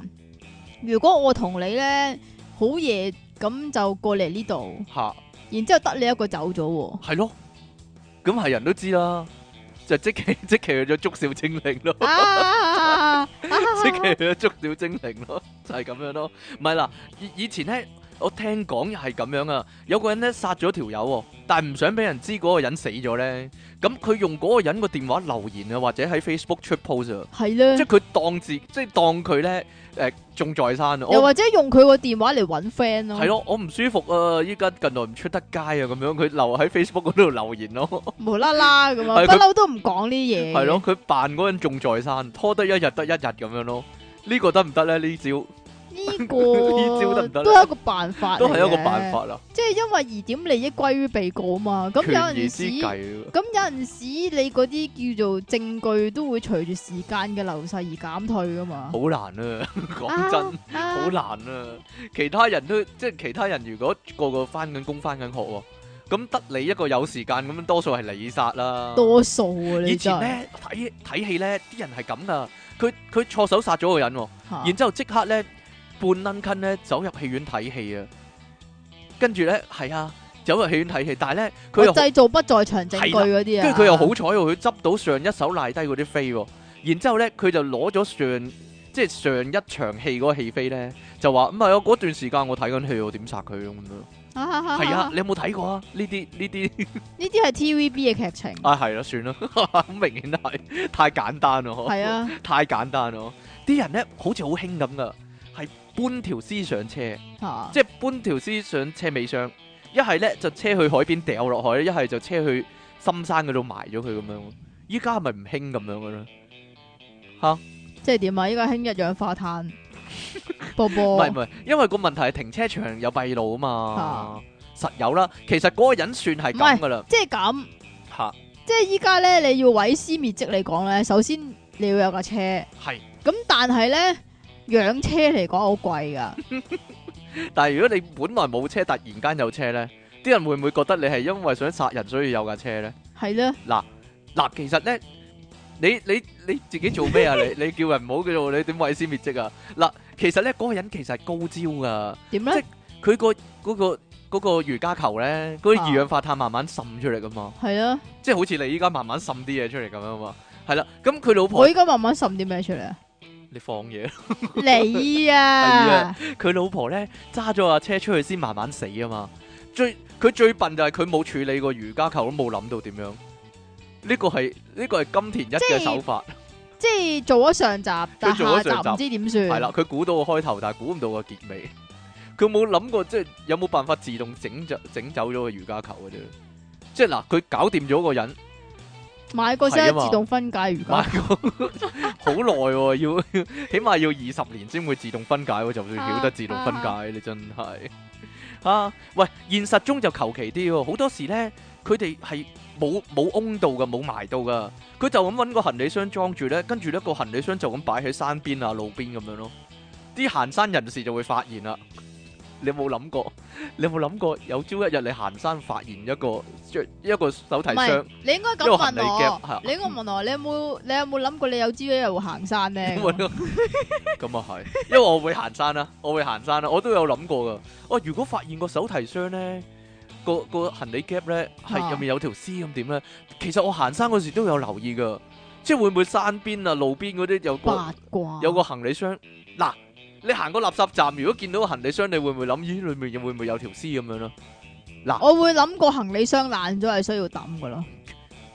其實就係擺喺個爛嘅行李箱嗰度嗰條絲。講真，唔咁如果係啊嘛行李箱係爛嘅話，應該有啲嘢突出嚟咯。係啦，冇錯啦，啲人發現就有隻手突咗出嚟咯。或者有啲血滲出嚟咯。嚇嗱，以前咧唔係唔係，其實咧，如果講毀屍滅跡嚟講嚇咧，應該講有啲誒、呃女仔啦，即係唔唔講邊邊邊類型嘅女仔啦。咁佢生個仔喎，係咁然之後咧就即點樣消滅嗰樣嘢係，即係你有個人類咁樣誕生咗，咁但係你就求其擺佢喺垃圾站或者廁所咁樣啦。咁啲人唔係沖落廁所嘅 咩？你唔好咁啦，唔會塞噶，會唔會塞嘅？會塞噶嘛，即係咁樣樣啊。咁你你冇理由自動埋口噶嘛，下低下低， 唔知啊，即係你梗係有傷痕噶嘛，你梗係有血噶嘛，你明唔明啊咁啊係。咁點會神不知鬼不覺咧？我唔知啊，但其實咧好多時咧，咪話生仔好痛嘅，係咯，咪要同埋點。好耐嘅。係啦，仲有呢樣嘢就好痛噶嘛，就我唔明點解好似咧講到咁易咁咪係，啊咯喂佢喺廁所度逼咗出嚟，然之後擺低咗，咪就係，咯，點解學生妹咁易嘅咧？有陣時我都唔知點解，係咯，大大啊，你繼續啊，我唔知個人大，係咧，人大咗就係做呢樣人大咗嘢嘅係啦咧，冇錯係啦啊，，係啦，嗱，一係一係就係咁樣，好似哦，我哋呢集係冇邪惡咧，係啊，最後呢集，唔係啊一係咁講啊，即係好似咧裝修咁啊，裝修啲人咧咪將條屍埋喺個牆壁嗰度嘅，嗱，做底藏屍啊嘛，做底牆屍唔係啊，荃灣嗰單都係啊。吓，所以佢埋咗喺碌柱嗰度嘛，哦，你記唔記得啊？唔鑿係啊，佢佢咪搵鑿啲爆條柱，然之後揾佢啲紅佢毛搵泥，啲紅毛泥，唔知點樣整咗個棺材咁樣擺喺度啊嘛，唔係佢好佢白痴佢啊咯，擁咗喺個柱嗰度噶嘛，唔佢係扮成柱咁啊，唔係啊，佢係係佢係有無啦啦有有嚿嘢咁樣係啊擁住佢哦，咋，唔係有啲高招啲好似裝修咁咯，佢封咗喺個牆壁嗰度咯，類似啦，嗱金起田多一起多埲牆出嚟咁係啊，即係埲埲牆厚咗啊，係咯，個埲牆厚咗，金田係一咯真係用過呢招嘅，咁誒。以前呢啲人呢，就係、呢，好似你所講啦，佢揾啲水泥呢整咗嚿嘢咁樣咯。以前水箱藏屍呢，或者做底藏屍呢，就係、咁樣咯。下低廚房下低封咗嘛喺有嚿嘢封住咗佢咁樣咯。嚇哎呀，呢、個大工程啲啊，同埋你買紅毛泥都會留低， 都會留低記錄啦，即係人哋都會記得啦，係咪啊？唔留單咪得咯唔，係留唔係留唔留單開心速遞咩？留單。啊，因為個問題個問題係其實嗱，例如說以前咪溶屍嘅，唔係首先你係一個裝修工人。係啦，實係啦，除非你哎呀係裝修工人咯你，知唔知啊，好恐怖啊！嚇我聽過有一樣嘢咧，好似喺大陸真係會發生噶。乜嘢啊？食咗佢，唔係啊，係點啊？即係有啲意外，咁嗰啲工人可能诶唔、小心咁樣樣就冇咗條命，吓咁咁嗰棟樓仲起緊噶嘛？我翁咗落去，係啦，哦，係啊，係啊，係啊，係啊，你有係啊，冇聽過先？我有聽過即係唔唔理邊度啦，咁你有冇聽過呢樣嘢先？咁但係係怪咁你有談嚟人咁樣你啲，有人住噶嘛？係啊，咁然之後咧，就會有啲奇怪嘅事情發生我。覺得冇問題噶，因為以前咧，點解咧？因為以前古希臘咧嗰啲起嗰啲神殿咧，成日都係咁噶，點啊？即係特登封啲後生仔落去嗰我個唔建築係喎，物好裏似面咯，中國都有喎。係咯，人柱啊好嘛似好似話咩誒個地基會穩啲啊係啊嘛個地基穩啲啊哎呀，唔好講佢講鬼故 咁啦，係啊變，咗鬼故啊， 係啦。喂喂，以前呢，我覺得以前啲戲呢係比較着重咧處理條屍嗰度嘅情況噶，因為呢，嗱，你成條屍拎出去實俾 CCTV 影到啊嘛，啱先所講，嚇實捉到你啦。如果係咁，所以呢，好多時呢，做戲嗰啲呢就會斬件咯，即係例如即期咁樣，如果我錯手懟冧咗佢，咁啊斬晒啲手手腳腳，都幾易斬嘅喎，係應啦該。係啦，咁你然之係後咪你係咪慫恿緊啲人嚟斬我唔係唔係唔啊？係，然之後咧咪嗱，今日我用個背囊孭你只腳出去。嚇，聽日用背囊孭你隻手出去咁樣咯，分幾日咯。冇血㗎，哎呀，梗係有辦法啦， 即係你冇先至包住搵啊到先至嘛。包住咁樣，係你好咯。似教人點 做咁啊！你真係衰啊！你然之後過幾日之後，咁成個人都冇晒咯，咁成個人都冇咪就係咯晒逐樣逐樣拎出去翁咗佢咯，嚇咁樣咯。咁咁係咪比較冇咁易發現嗯啊？比較冇咁易發現。即係你如果即係成個行李篋擺落車尾箱，係人都知啦，咦咁大嚿嘢嘅咁樣咯。但係你要斬嚟講咧，就要把就利啲嘅刀啊，就一定會有血嘅。係咁你知道咧，血嚟講咧，可以逼到好遠嘅。你就算你喺一間密室嗰度斬完件啦，咁即你係周圍可都係能血係嘛？係啦，你可能都清理唔得晒啦，係咪先？清理都冇用嘅，人哋揾紫外光燈咧照就得噶啦。 你以前有冇睇《歐陽震華》嗰套戲？嗰套電視劇系咯，刑事乜乜檔案嗰度系啊，係啦係啊，嗱嗱嗱，如果你唔係唔係即係斬件啊，即係好徹底咁樣啦，咁好興咧用個碎肉機搞爛佢噶。以前咁首先你要系一个猪肉佬，首先你係用個豬肉佬，好似係攪拌機都得噶，即係搞爛晒沖落廁所咁樣。其實咧，你以前都有講過一啲都市傳說咧嚇，就係話抌抌落嗰啲搞腸機嗰度得啦，係？嘛？整咗香腸啊，成個人係咯，係咧，有冇咁勁咧？其實啲骨啲骨唔會棘嘅咩？講你自己講嘅，係喎，嗰、個係我自己講嘅喎，嗰、個 故仔。嗱，無論咧係斬碎啊，定還是係用碎肉機咧，其實咧都有個問題啊，就係、剩翻個頭啊。所以咧，好多戲入面咧，嗰啲連環殺手咧，搞掂完條屍之後咧，個個頭個頭點咧？個頭會擺落雪櫃咯。啊，係真噶，擺落屋企個雪櫃啊，佢直頭就咁樣，係咯。所以外國呢啲戲咧係咁噶，嗰、個嗰、個連環殺手啦，即係如果唔係話殺啲熟人啦、嚇佢殺啲隨隨便揾個人嚟殺啦，佢淨係中意殺啫咁樣啦。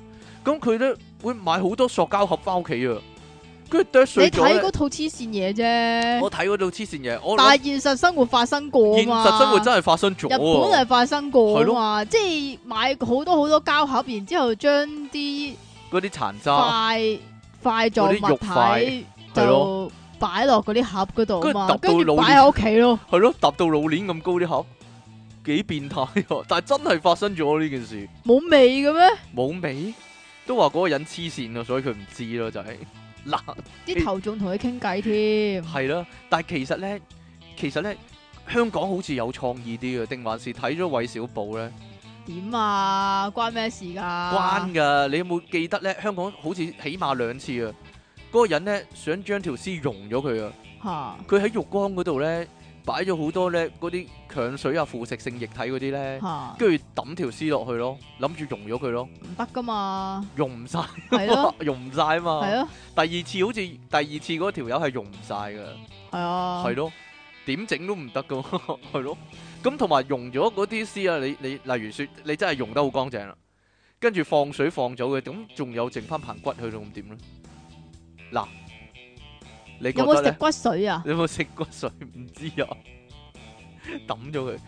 以以前八可仙唔可以講下其他咧？你講咗好耐呢啲啦，係啊，因為以前八仙飯店啊，佢咧話咧，佢削咗啲肉出嚟整叉包啊嘛。吓但係啲骨抌落垃圾膠袋咧，俾垃圾車載走咗喎，咁就算噶啦，係嘛？咁其實如果要處理呢啲嘅話，咁食屎都好容易處理嘅，撈埋啲豬骨係咯，撈埋啲豬骨嗰啲，啲人冇咁易發現啊嗬。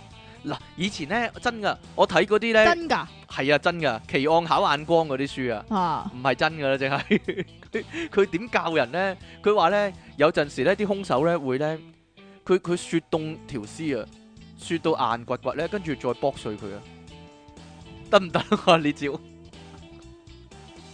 呢招得唔得啊？我覺得得 噶， 啊咁你咪揾唔到條屍咯， 即係即係令人諗起嗰啲咧，誒、佢佢揾嚿冰，然之後吊死咗個人，跟住嚿冰溶咗嗰啲啊，好啦，冇嘢。你係咪睇太多呢啲啦？你我咪睇上腦啦？我睇太多呢啲啦，算啦，好啦， 嗱嗱嗱，今日嘅正今日嘅正題就係咧，如果呢一個網台節目咧，你想將佢毀屍滅跡，你會點做咧 delete 咗佢咯？ ？delete 咗佢嗱，要參考即其利往神啊！點啊？即其以前有個節目咧，係啦，依家咧喺網上面好多人同我講啊，咦，我好想聽翻即其以前個節目啊，咁樣冇啊？但係咧喺網上揾唔到嘅，點解咧？點解可以做到咁徹底咧？ 嗱，完全冇咗 嗱嗱，我哋宇宙通行證咪完咗一個網台直頭，跟住但係我哋都可以整翻出嚟啊嘛，係因啦為，我冇留底咯。因為你冇留底，我有留底啊， 所以話咧，你想毀屍滅跡啊，冇咁容易啊，真係你犯唔犯啊？係嘛，攞嚟啦，我去你屋企你就死，你 delete 咗我啲嘢嘛。我 delete 埋你 A V 啊嗰係喎，啲啊。有都有諗過喎。如果電腦入面啲嘢點 delete 咧？即係即係如果你啊，通常都係咁噶嘛。啲女咧，即係俾人影咗嘢，跟住威脅嗰啲你咧，終於都講呢啲啦，條女條女都會諗啊，有冇辦法咧脱離佢嘅魔掌咧？點樣威點毀滅咗佢咁樣咧？唔係即係咁，其實就好好 common 嘅有一樣嘢咧，就係電腦病毒唔係啊？你有冇試過俾啲外國人 at 你咧，然之後同你傾偈啊？有，但我唔會理佢嘛。咁但係有啲人係會理噶哈嘛哈？哈哈哈！咁然之後理完之後咧，就話要裸聊嗰啲啊嘛，係啊係啊係啊，攞攞尿啊！係啊。咁你攞完聊之後咧，佢就會話：哈哈，我已經 cap 低咗你啦。你如果唔俾錢落呢個户口度嘅話咧，我就將你啲相公諸於世咁樣。吓，咁嗰啲人都會諗辦法，诶、有冇計咧？即係可以逃過呢一劫咧，咁樣咯。係啦，係咧，即係咁。但冇啦，邊有啫？唔係，其實我覺得好簡單嘅啫。嚇只要你咧係用啲即係副廠 account 咧，先至玩呢啲嘢咧。你唔咁嘅話玩咪得咯 簡單嚟講，你咁唔嘅話，玩你咪得咯佢就要挟你，我 send 俾你啲 friend 咁啊，你咪 send 咯，嗰啲都唔係我啲 friend 嚟嘅。係啊，你要揾翻你正廠嘅 account，你有幾難啊？如果係 hacker 嘅話，即係你有關聯噶嘛， 真係冇關聯噶。係啊。以你前唔 at 翻你自己咪得咯。以前，咧，我睇過套戲啊，又或者你個 Facebook account 冇 friend 嘅咪得咯？你你幾乎做到呢個境界。點啊？ 你本身個人冇乜 friend 啊，唔係啊，我想問你，你 Facebook account 裏邊咧有邊個係你係真係你 friend 啊？你咯， 啊啊佢咯，同啊埋你咯，同埋啊佢咯，同啊，同埋 Tracy 啦，埋啊 Tracy。啊 Tracy 同我算唔算係 friend 咧？啊啊啊啊我未必算啊，真 係你真係衰啊你，係唔係 ờ, Facebook friend 咯？你真係衰啊你。但我同佢唔係真係好熟啊嘛，我又未玩過佢嘅貓。嗱，如果玩過係啊嘛，我我仲以為你想講玩過啲咩添。玩過佢嘅 Pussy à? 啊，嗰只貓 啊，即係啊。哦，個問題就係咧，如果真係 friend 嘅話咧。啊一定咧，即係鬥過佢只貓咧，咁就真係 friend，我覺得。鬥過去個 push，鬥過 係啦，撩過佢個 pussy，係啦，嗰只貓即係係啦，我就玩過咧。係啊，你又玩 過，佢又玩過，但係你冇我 pussy 冇俾人玩 pussy 俾人啦，玩啊係咯，你冇貓俾人玩啊嘛，係 啊，就係咁樣 啦。好啦，唔係啊，以前我睇過套戲啊，就係咧嗰個人咧，即係發爛渣，跟住咧 send 個 email 鬧個鬧個 friend 啦，鬧個老細咁樣啦，跟住佢就好驚，哎呀個老細即係好後悔啊，有冇辦法咧，即係 delete 咗佢咁樣咧？依家可以噶嘛？如果係 WhatsApp 有啲可以咯，即係人哋未睇唔嘅時係候，你可以 Gmail 係可以唔知幾多時間之內你 delete 咗佢噶嘛？係啊，即係咁，其實咧就有好多呢啲咁樣嘅問題嘅，即係無論係唔係男女朋友出軌嗰啲都好啦，就係咧，即係有陣時咧啲女仔咧好癲噶嘛，嚇即係啲女仔咧會覺得你同個即係個男朋友同另外一個女仔 friend 咧傾偈咧，咁都係算有嘢已經㗎啦最大嘛惡極，類似呢啲嚇咁樣啦。咁好啦，有陣時個男仔咁即係 friend 噶嘛，嚇咁又冇理由即係因為個女朋友咁樣樣而唔同你 friend 啊，唔同你傾偈啊咁樣樣噶嘛。嚇，咁好啦，咁點算呢？點算咧？每次都 delete 晒啲對話咯，傾完偈之後呢個係其一個辦法啦嚇。其二個辦法呢，可唔可以有兩個電話呢？ 有兩個電話，有啲人咪有咯，但係到你有朝一日俾人發現有另一個電話，咁你咪又係大鑊。咁都講係真，嘅即係你兩個電話你收唔埋啊嘛，即係點都會發現嘅。咦？點解你有第二個電話嘅咁樣咯？係啦，咁咪即係即係細路仔手冊嘅問題咯，等於 即係俾個家長發現個手冊有嘢咁樣咁咯。可以點樣做呢？冇啊，飛咗條女咯，飛咗條女咯，即係或係者啊你呢個好你簡單，你飛咗條溝嗰女個比較寬鬆啲嘅女咯，嚇寬鬆啲寬鬆啲，寬鬆啲，唔係唔係嗰啲寬鬆，邊啲寬鬆啊態？度上寬鬆啲，哦性格寬容啲嗰啲女哦仔係啦。但係有啲部分又緊窄啲，有啲部分又寬鬆啲，係啦。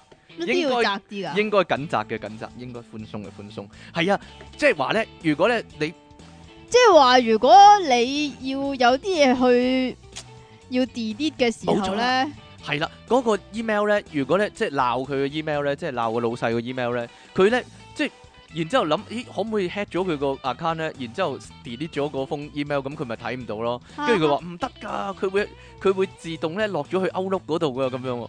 然之後最尾點樣做咧？佢佢去佢叫屋企啊？佢啲下屬係咯，去佢屋企跟住 delete 咗佢咁樣咯， 去佢屋企開佢電腦，跟住 delete 咗佢咁樣咯，好愛回家情節啊！但係呢個 幾乎幾乎你會覺得啊，一定愛回家有做過呢啲嘢，但係唔得唔噶，得㗎，點我解去咧？咗佢個 app 嗰度噶，嚇，即係電話會即時收到啊係嘛，啊，有啲人會 set 咗係咁噶，點啊？即係個電話係會即時落咗去咯，係咯。個電話會即時落即咗係個去 email 會即時落咗個電話嗰度啊，咁你有 download 個 app 就有噶啦。可能啦啊咁，所以其實依家嚟講係咧，冇辦法噶啦，你死咗條心佢啦，係咯，真係比較難，係啊，即係因為你有上網嘅關係，其實咧你係會有好多叫留咗底咯，係啊留咗底啊嗰啲叫咩 internet footprint 啊。係啊係啊係係，係嘛係腳印啊，咁所以咧，如果你要做啲嘢咧，要毀屍滅跡嘅話咧，好難啊，唔得啊，係咯， 點可能呢？同埋你，例如你行出街啊，你去過咪你唔用 Facebook 咯，你去過邊度，你點知邊啲閉路電視影過你啫？其實啊都係噶。跟住仲要咧，依家咧有一樣嘢叫人面識別系統啊嘛，遲啲啦， 遲啲，即係其遲實啲香港都有啊，呢其實啲指紋都已經已經係臨界點噶啦，嚇依家仲方便，依個家樣咯，係啊，你個樣已經落晒 database 啦，係啦，所以好似即期咁呢。點啊？改頭換面啊！佢係染啊咗係個啊頭髮個色咧，係啊係係啦啊，，以為人哋認唔到佢嗰啲，係啊，以為我喺歌舞伎町嗰邊翻以嚟為你啊係，白痴咁樣。 你白痴啊！好啦，所以大家都小心啲啊！你做咗啲嘢出嚟咧，唔小心咧，好難毀屍滅跡啊！依家根據即期嘅講法，出體傾送出誒碎肉機一架，點解啊？唔知啊！大家可能有需要毀屍滅跡啊嘛，係咯，唔係食免治豬肉咩？ 即期利昂神送出點解啊？嚟啊！喂交合十個，交合十個，大家有冇用呢？可以裝好多嘢啊！即其利昂神用把口殺人啊，爆炸死人相點啊係？啦，不嬲呢個個把口兇狠啊！即其係啊，殺殺咗你咯，就係咁樣啦。係啊係啊係啊，跟住嗰個人就死咗啦，係啊真係係啊係啊係啊。有日朕聽到有人傾偈，其中有把聲有啲似某 J 字頭嘅主持人，利佢昂神話：當一兩個人話我懶時，我不以為然；但越來越多人話我懶時，我知道事態開始嚴重，呢、個世界越嚟越多騙子，神合以逼冤上。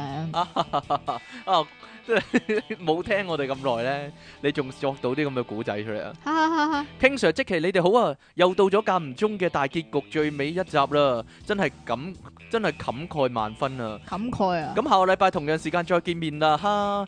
入正題先是咁的，以前初中嘅時候呢，仲係住徙置區啊，有次呢，同徙字區係，啊，有次同隔離鄰舍個同學玩啊，哇徙字徙字區你唔記得咩？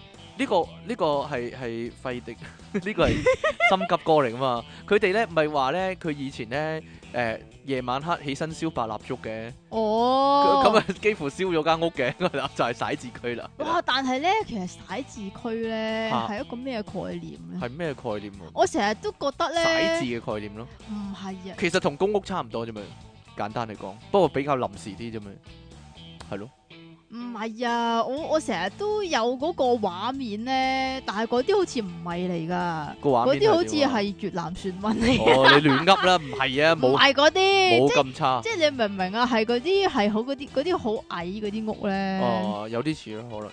係可啦，能好似咯。有次咧同隔離鄰舍個朋友玩啊，唔知點點知咧唔覺意啊，發現咗朋友個老豆啲鹹書啊，鹹濕公仔書嘅收藏位置喎、咁我都都發現，唔係唔係，我同我表姐都發現過我我姑丈嗰個下鹹書角喺邊鹹嘅，書角係啦，咁都發現咗咯，冇理由唔睇啫，你話係咪先？係啊啦，好衰唔衰咧？嗰日飲緊汽水啊，睇睇下打寫咗，係咪真係啊？哦仲淋濕淋到本鹹濕公仔書濕咗一大角啊！哦咁冇理由就咁塞翻入去藏書嗰度噶唔嘛？係，其實可以塞翻入去嘅，因為咧都係咁樣黐住嘅係啫咯，嘛，都係黐住一頁頁。係咯，朋友話咧，佢老豆知道一定打死佢啊，唔又唔敢咧，就咁出去公眾水喉房個垃圾籮喎。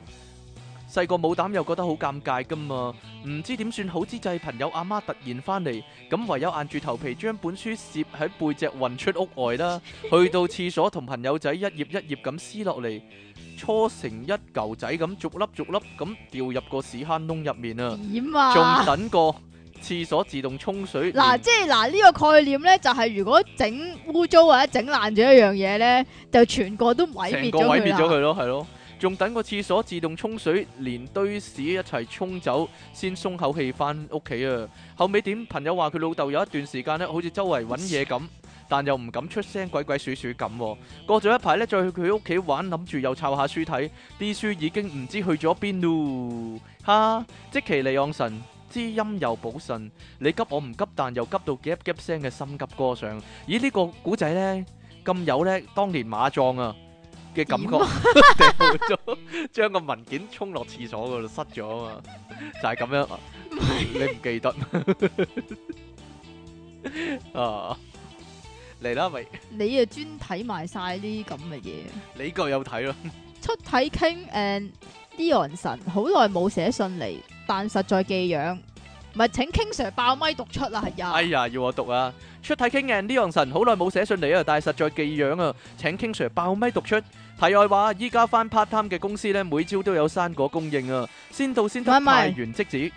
如果有生果金工嘅，我係比較好啲嘅。啊！你都未夠稱啦！有日一翻到去呢，見到有啲變形提子啊，成抽茄子咁嘅，即刻諗起你哋講個人， 即刻諗起你哋講呢人講人嗰單啊，坐落塊田度條茄子穿過褲條褲直入直腸嘅新聞啊！係嘛？哇！點食得落口啊？好恐怖啊！單新聞啊，唔係係好恐怖啊！粒提子，哈哈哈哈哈！佢講嗰啲呢係手指提啊，唔知大家有冇食過呢？咩手指提啊？長條形嘅紫色嘅提子咯。咦，你冇食過？ 我食過，唔係幾好食啊。係啦，長形嘅。細個咧真係好有次咧，好蠢好蠢又失敗嘅毀屍滅跡啊！但因為太耐嘅事，唔太記得細節啊。有次我表弟唔記得咧，我哋原先玩緊咩，佢無啦啦大喊啊！其他咧，佢本來其實佢本來都玻璃心啊，有事冇事都大喊，係扭好耐咧都唔收聲嗰啲好煩嘅肥仔啊！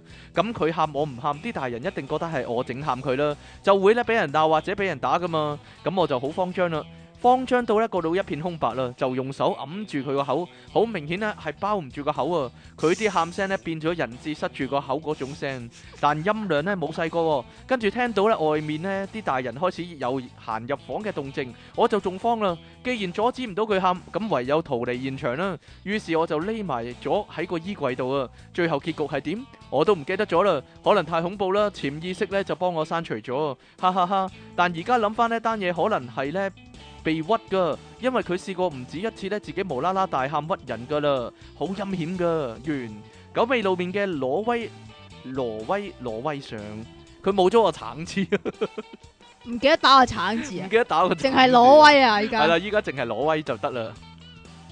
自主持出嘢傾，即其離岸神。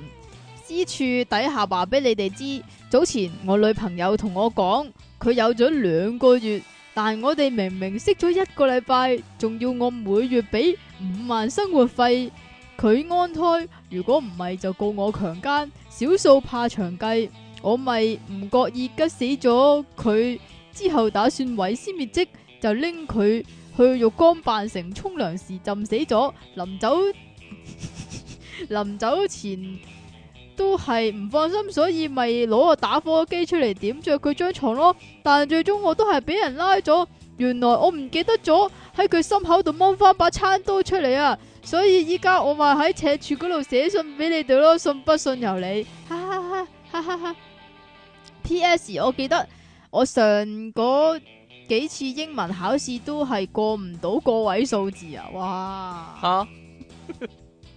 咪剪碎之後沖落廁所咯，心諗冇死啦，人哋成張嘢沖咗落去先塞啫嘛，我剪開咗啊！成日都講呢單嘅你哋，正當我剪咗陣，忽然聽到開門聲，急急腳掃晒入廁所沖水，好水好死唔死媽子，原來尋晚倒啲湯渣入廁所啊，已經好服啊，已經埋好伏線啦，金煲真係中晒伏啦。P.P.S. 請問我啲字值幾多分呢？同埋將正文寫喺附注就係本人嘅優良傳統啦。P P P S 唔知 King Sir 係咪又想將即其呢粒污點毀滅咗佢呢？係咪啊？啊！大污點啊，簡直係即係大到唔可以就係沖落廁所啊啦， 係要收埋入箧啦，係咪咁啊？啊，已經單身咗六七三零六零日嘅紅豆豆小朋友上，聽講聽到盡頭，所以送上 C N 手啊！即其離岸神末日救世人，即其離岸神瞓醒已黃昏，呢、個我唔知邊個用好過耐以喎前用過咯，即其離岸神俾 lift 門夾暈，呢、個好似都有呢個人係用我寫噶嘛？過呢個 喎，係咧。即其離岸神成世做懶人，打落十八層，傾 Sir 地獄沉。哈哈哈即其離岸神唔好咁天真，彩虹邊雨雲點會再激增？哈哈哈哈哈！多謝你哋俾咗咁耐娛樂我，等場你哋新開點樣等場啊？腸胃嗰場，等你哋開新一集節目、喎，好似咩電腦大爆炸一點啊，電腦大爆炸有個度數啊，電腦大爆炸延續篇之類、喎。吓，咁你會點取捨呢？我會點取捨？誒，真係接咗 咁咯。 講真，講真係啦，即係呢個節目點解要接咗佢呢？就係、有啲嘢呢要毀屍滅跡，係有啲咪？嘢要為先知，同埋同埋誒，我寫唔到。 我而家有有咩認知障礙嗰啲啊？認知認知障礙症嗰啲啊？哎呀，老啦，我寫唔到啦，真係我柏辛金信啊好，辛苦。唔係，我有諗過有咩點樣解決㗎？你幫我寫，唔係揾揾啲聽眾幫我寫啊。係啊係係啊啦，係啊寫成份寫俾我。係啊係啊係啊係成啊份係都啊寫俾我 point form 係啦。係啊係啊係啊係啊。係啦，最緊要咧，每一集咧，起碼廿五個 point 啦，或者廿或者三十個 point 啦，係啦，寫俾我，我我照講咁樣咯，係咯。啊我寫唔到啦，真係用盡咗。你有冇見到我啲白頭髮啊？你睇下，你睇下，不嬲多噶啦，你不嬲你個頭！啊！哎呀，染咗佢 咯，染仲講呢樣嘢，好核如果突，唔講好啫，核突啊！依家有依咩家核即突奇個頭咧啊染咗金毛好似不良少年咁樣，好似咧唔係啊，我其 M 實 K 仔，好老我土其實啊 M K 仔啊，我其實原本唔係想染呢隻色㗎。即係點樣？啊？我原本唔係想染咁淺你㗎，我轉原咗我原做本嗰啲金融顧問、倫敦金嗰啲咁樣係啊係樣啊係啊，係咁咯要咁要着西裝喎。同埋係咯，可以坤女坤一百幾廿萬嗰啲係。啊係啊係啊，我原本以為啡㗎啫嘛，跟住依家好似橙咁依家樣變好咗。似賊咁啊！你 你啊橙啊！係咯，好咯，好似好似違反校規嗰啲學中學生咁，依家個樣喺度低能仔嚟嘅。係啊係啊係啊。好啦，唔好理佢啦，我哋咧開開心心啦，係啦，開開心心 say goodbye。你繼續啊！其實心裏 want to cry 係啦，你我友誼呢發大做咩啫？你係咩年代人啊？我哋寫紀念冊咁樣啊，係係啦係啦，一人寫翻個紀念冊，啊記得 M，記得 E，記得 M E，記得 V 咁樣。係啊係啊。好係啊啦， 所以我你繼哋。你繼續啊！系咯，所以我哋咧喺呢度咧同大家忍着淚講一聲 goodbye 啊係啦，個 YouTube 都冇咗啦。 ，YouTube 都冇咗，係咯，乜唉都冇啦， 係啦，哎呀，慘啦！正所謂咧，萬里長城長又長，我倆友誼比他長，係啦，所以咧俾咩場啊？聽眾，但係你哋以後揾唔到呢個節目噶啦，我打算毀屍點滅啊跡， 我打算毀屍滅係跡，啊係啊。我將係 server 入面嗰啲咧刪除咗佢嗰啲，啊係啊。咁你哋係就聽唔翻啦，係啦啊係啊，淨係喺 YouTube 聽啊。但，YouTube 係咪 YouTube 都係鏟啊埋㗎啦我哋，YouTube 唔係喎，其實我哋嘅節目反而簡單喎，冇人留底，冇乜人留底噶嘛，係嘛係啦，咁多點流 啊？ ？hea 完 hea 完聽完咪算咯，冇冇營養係 咯，反正個節目冇乜營養啲人係咯，你繼續啊！係咯就咁聽完算啦。係啊係啊唔值係得啊 keep 呢啲係啦，係啊，所以係啊咧係咁啦，你因住聽日又肚痛啊，聽日圖同冇啦，過咗呢一劫過咗啦，我 然哋，之後又要我嚟送藥俾你嗰啲啊。所以咧逍遙快活我哋係啦，係啊依係啊依家多咗啲時間啦，係啊可以享受人生嗰啲係啊係就係啊，咁樣啦，你繼續啊！好啦，二百六十。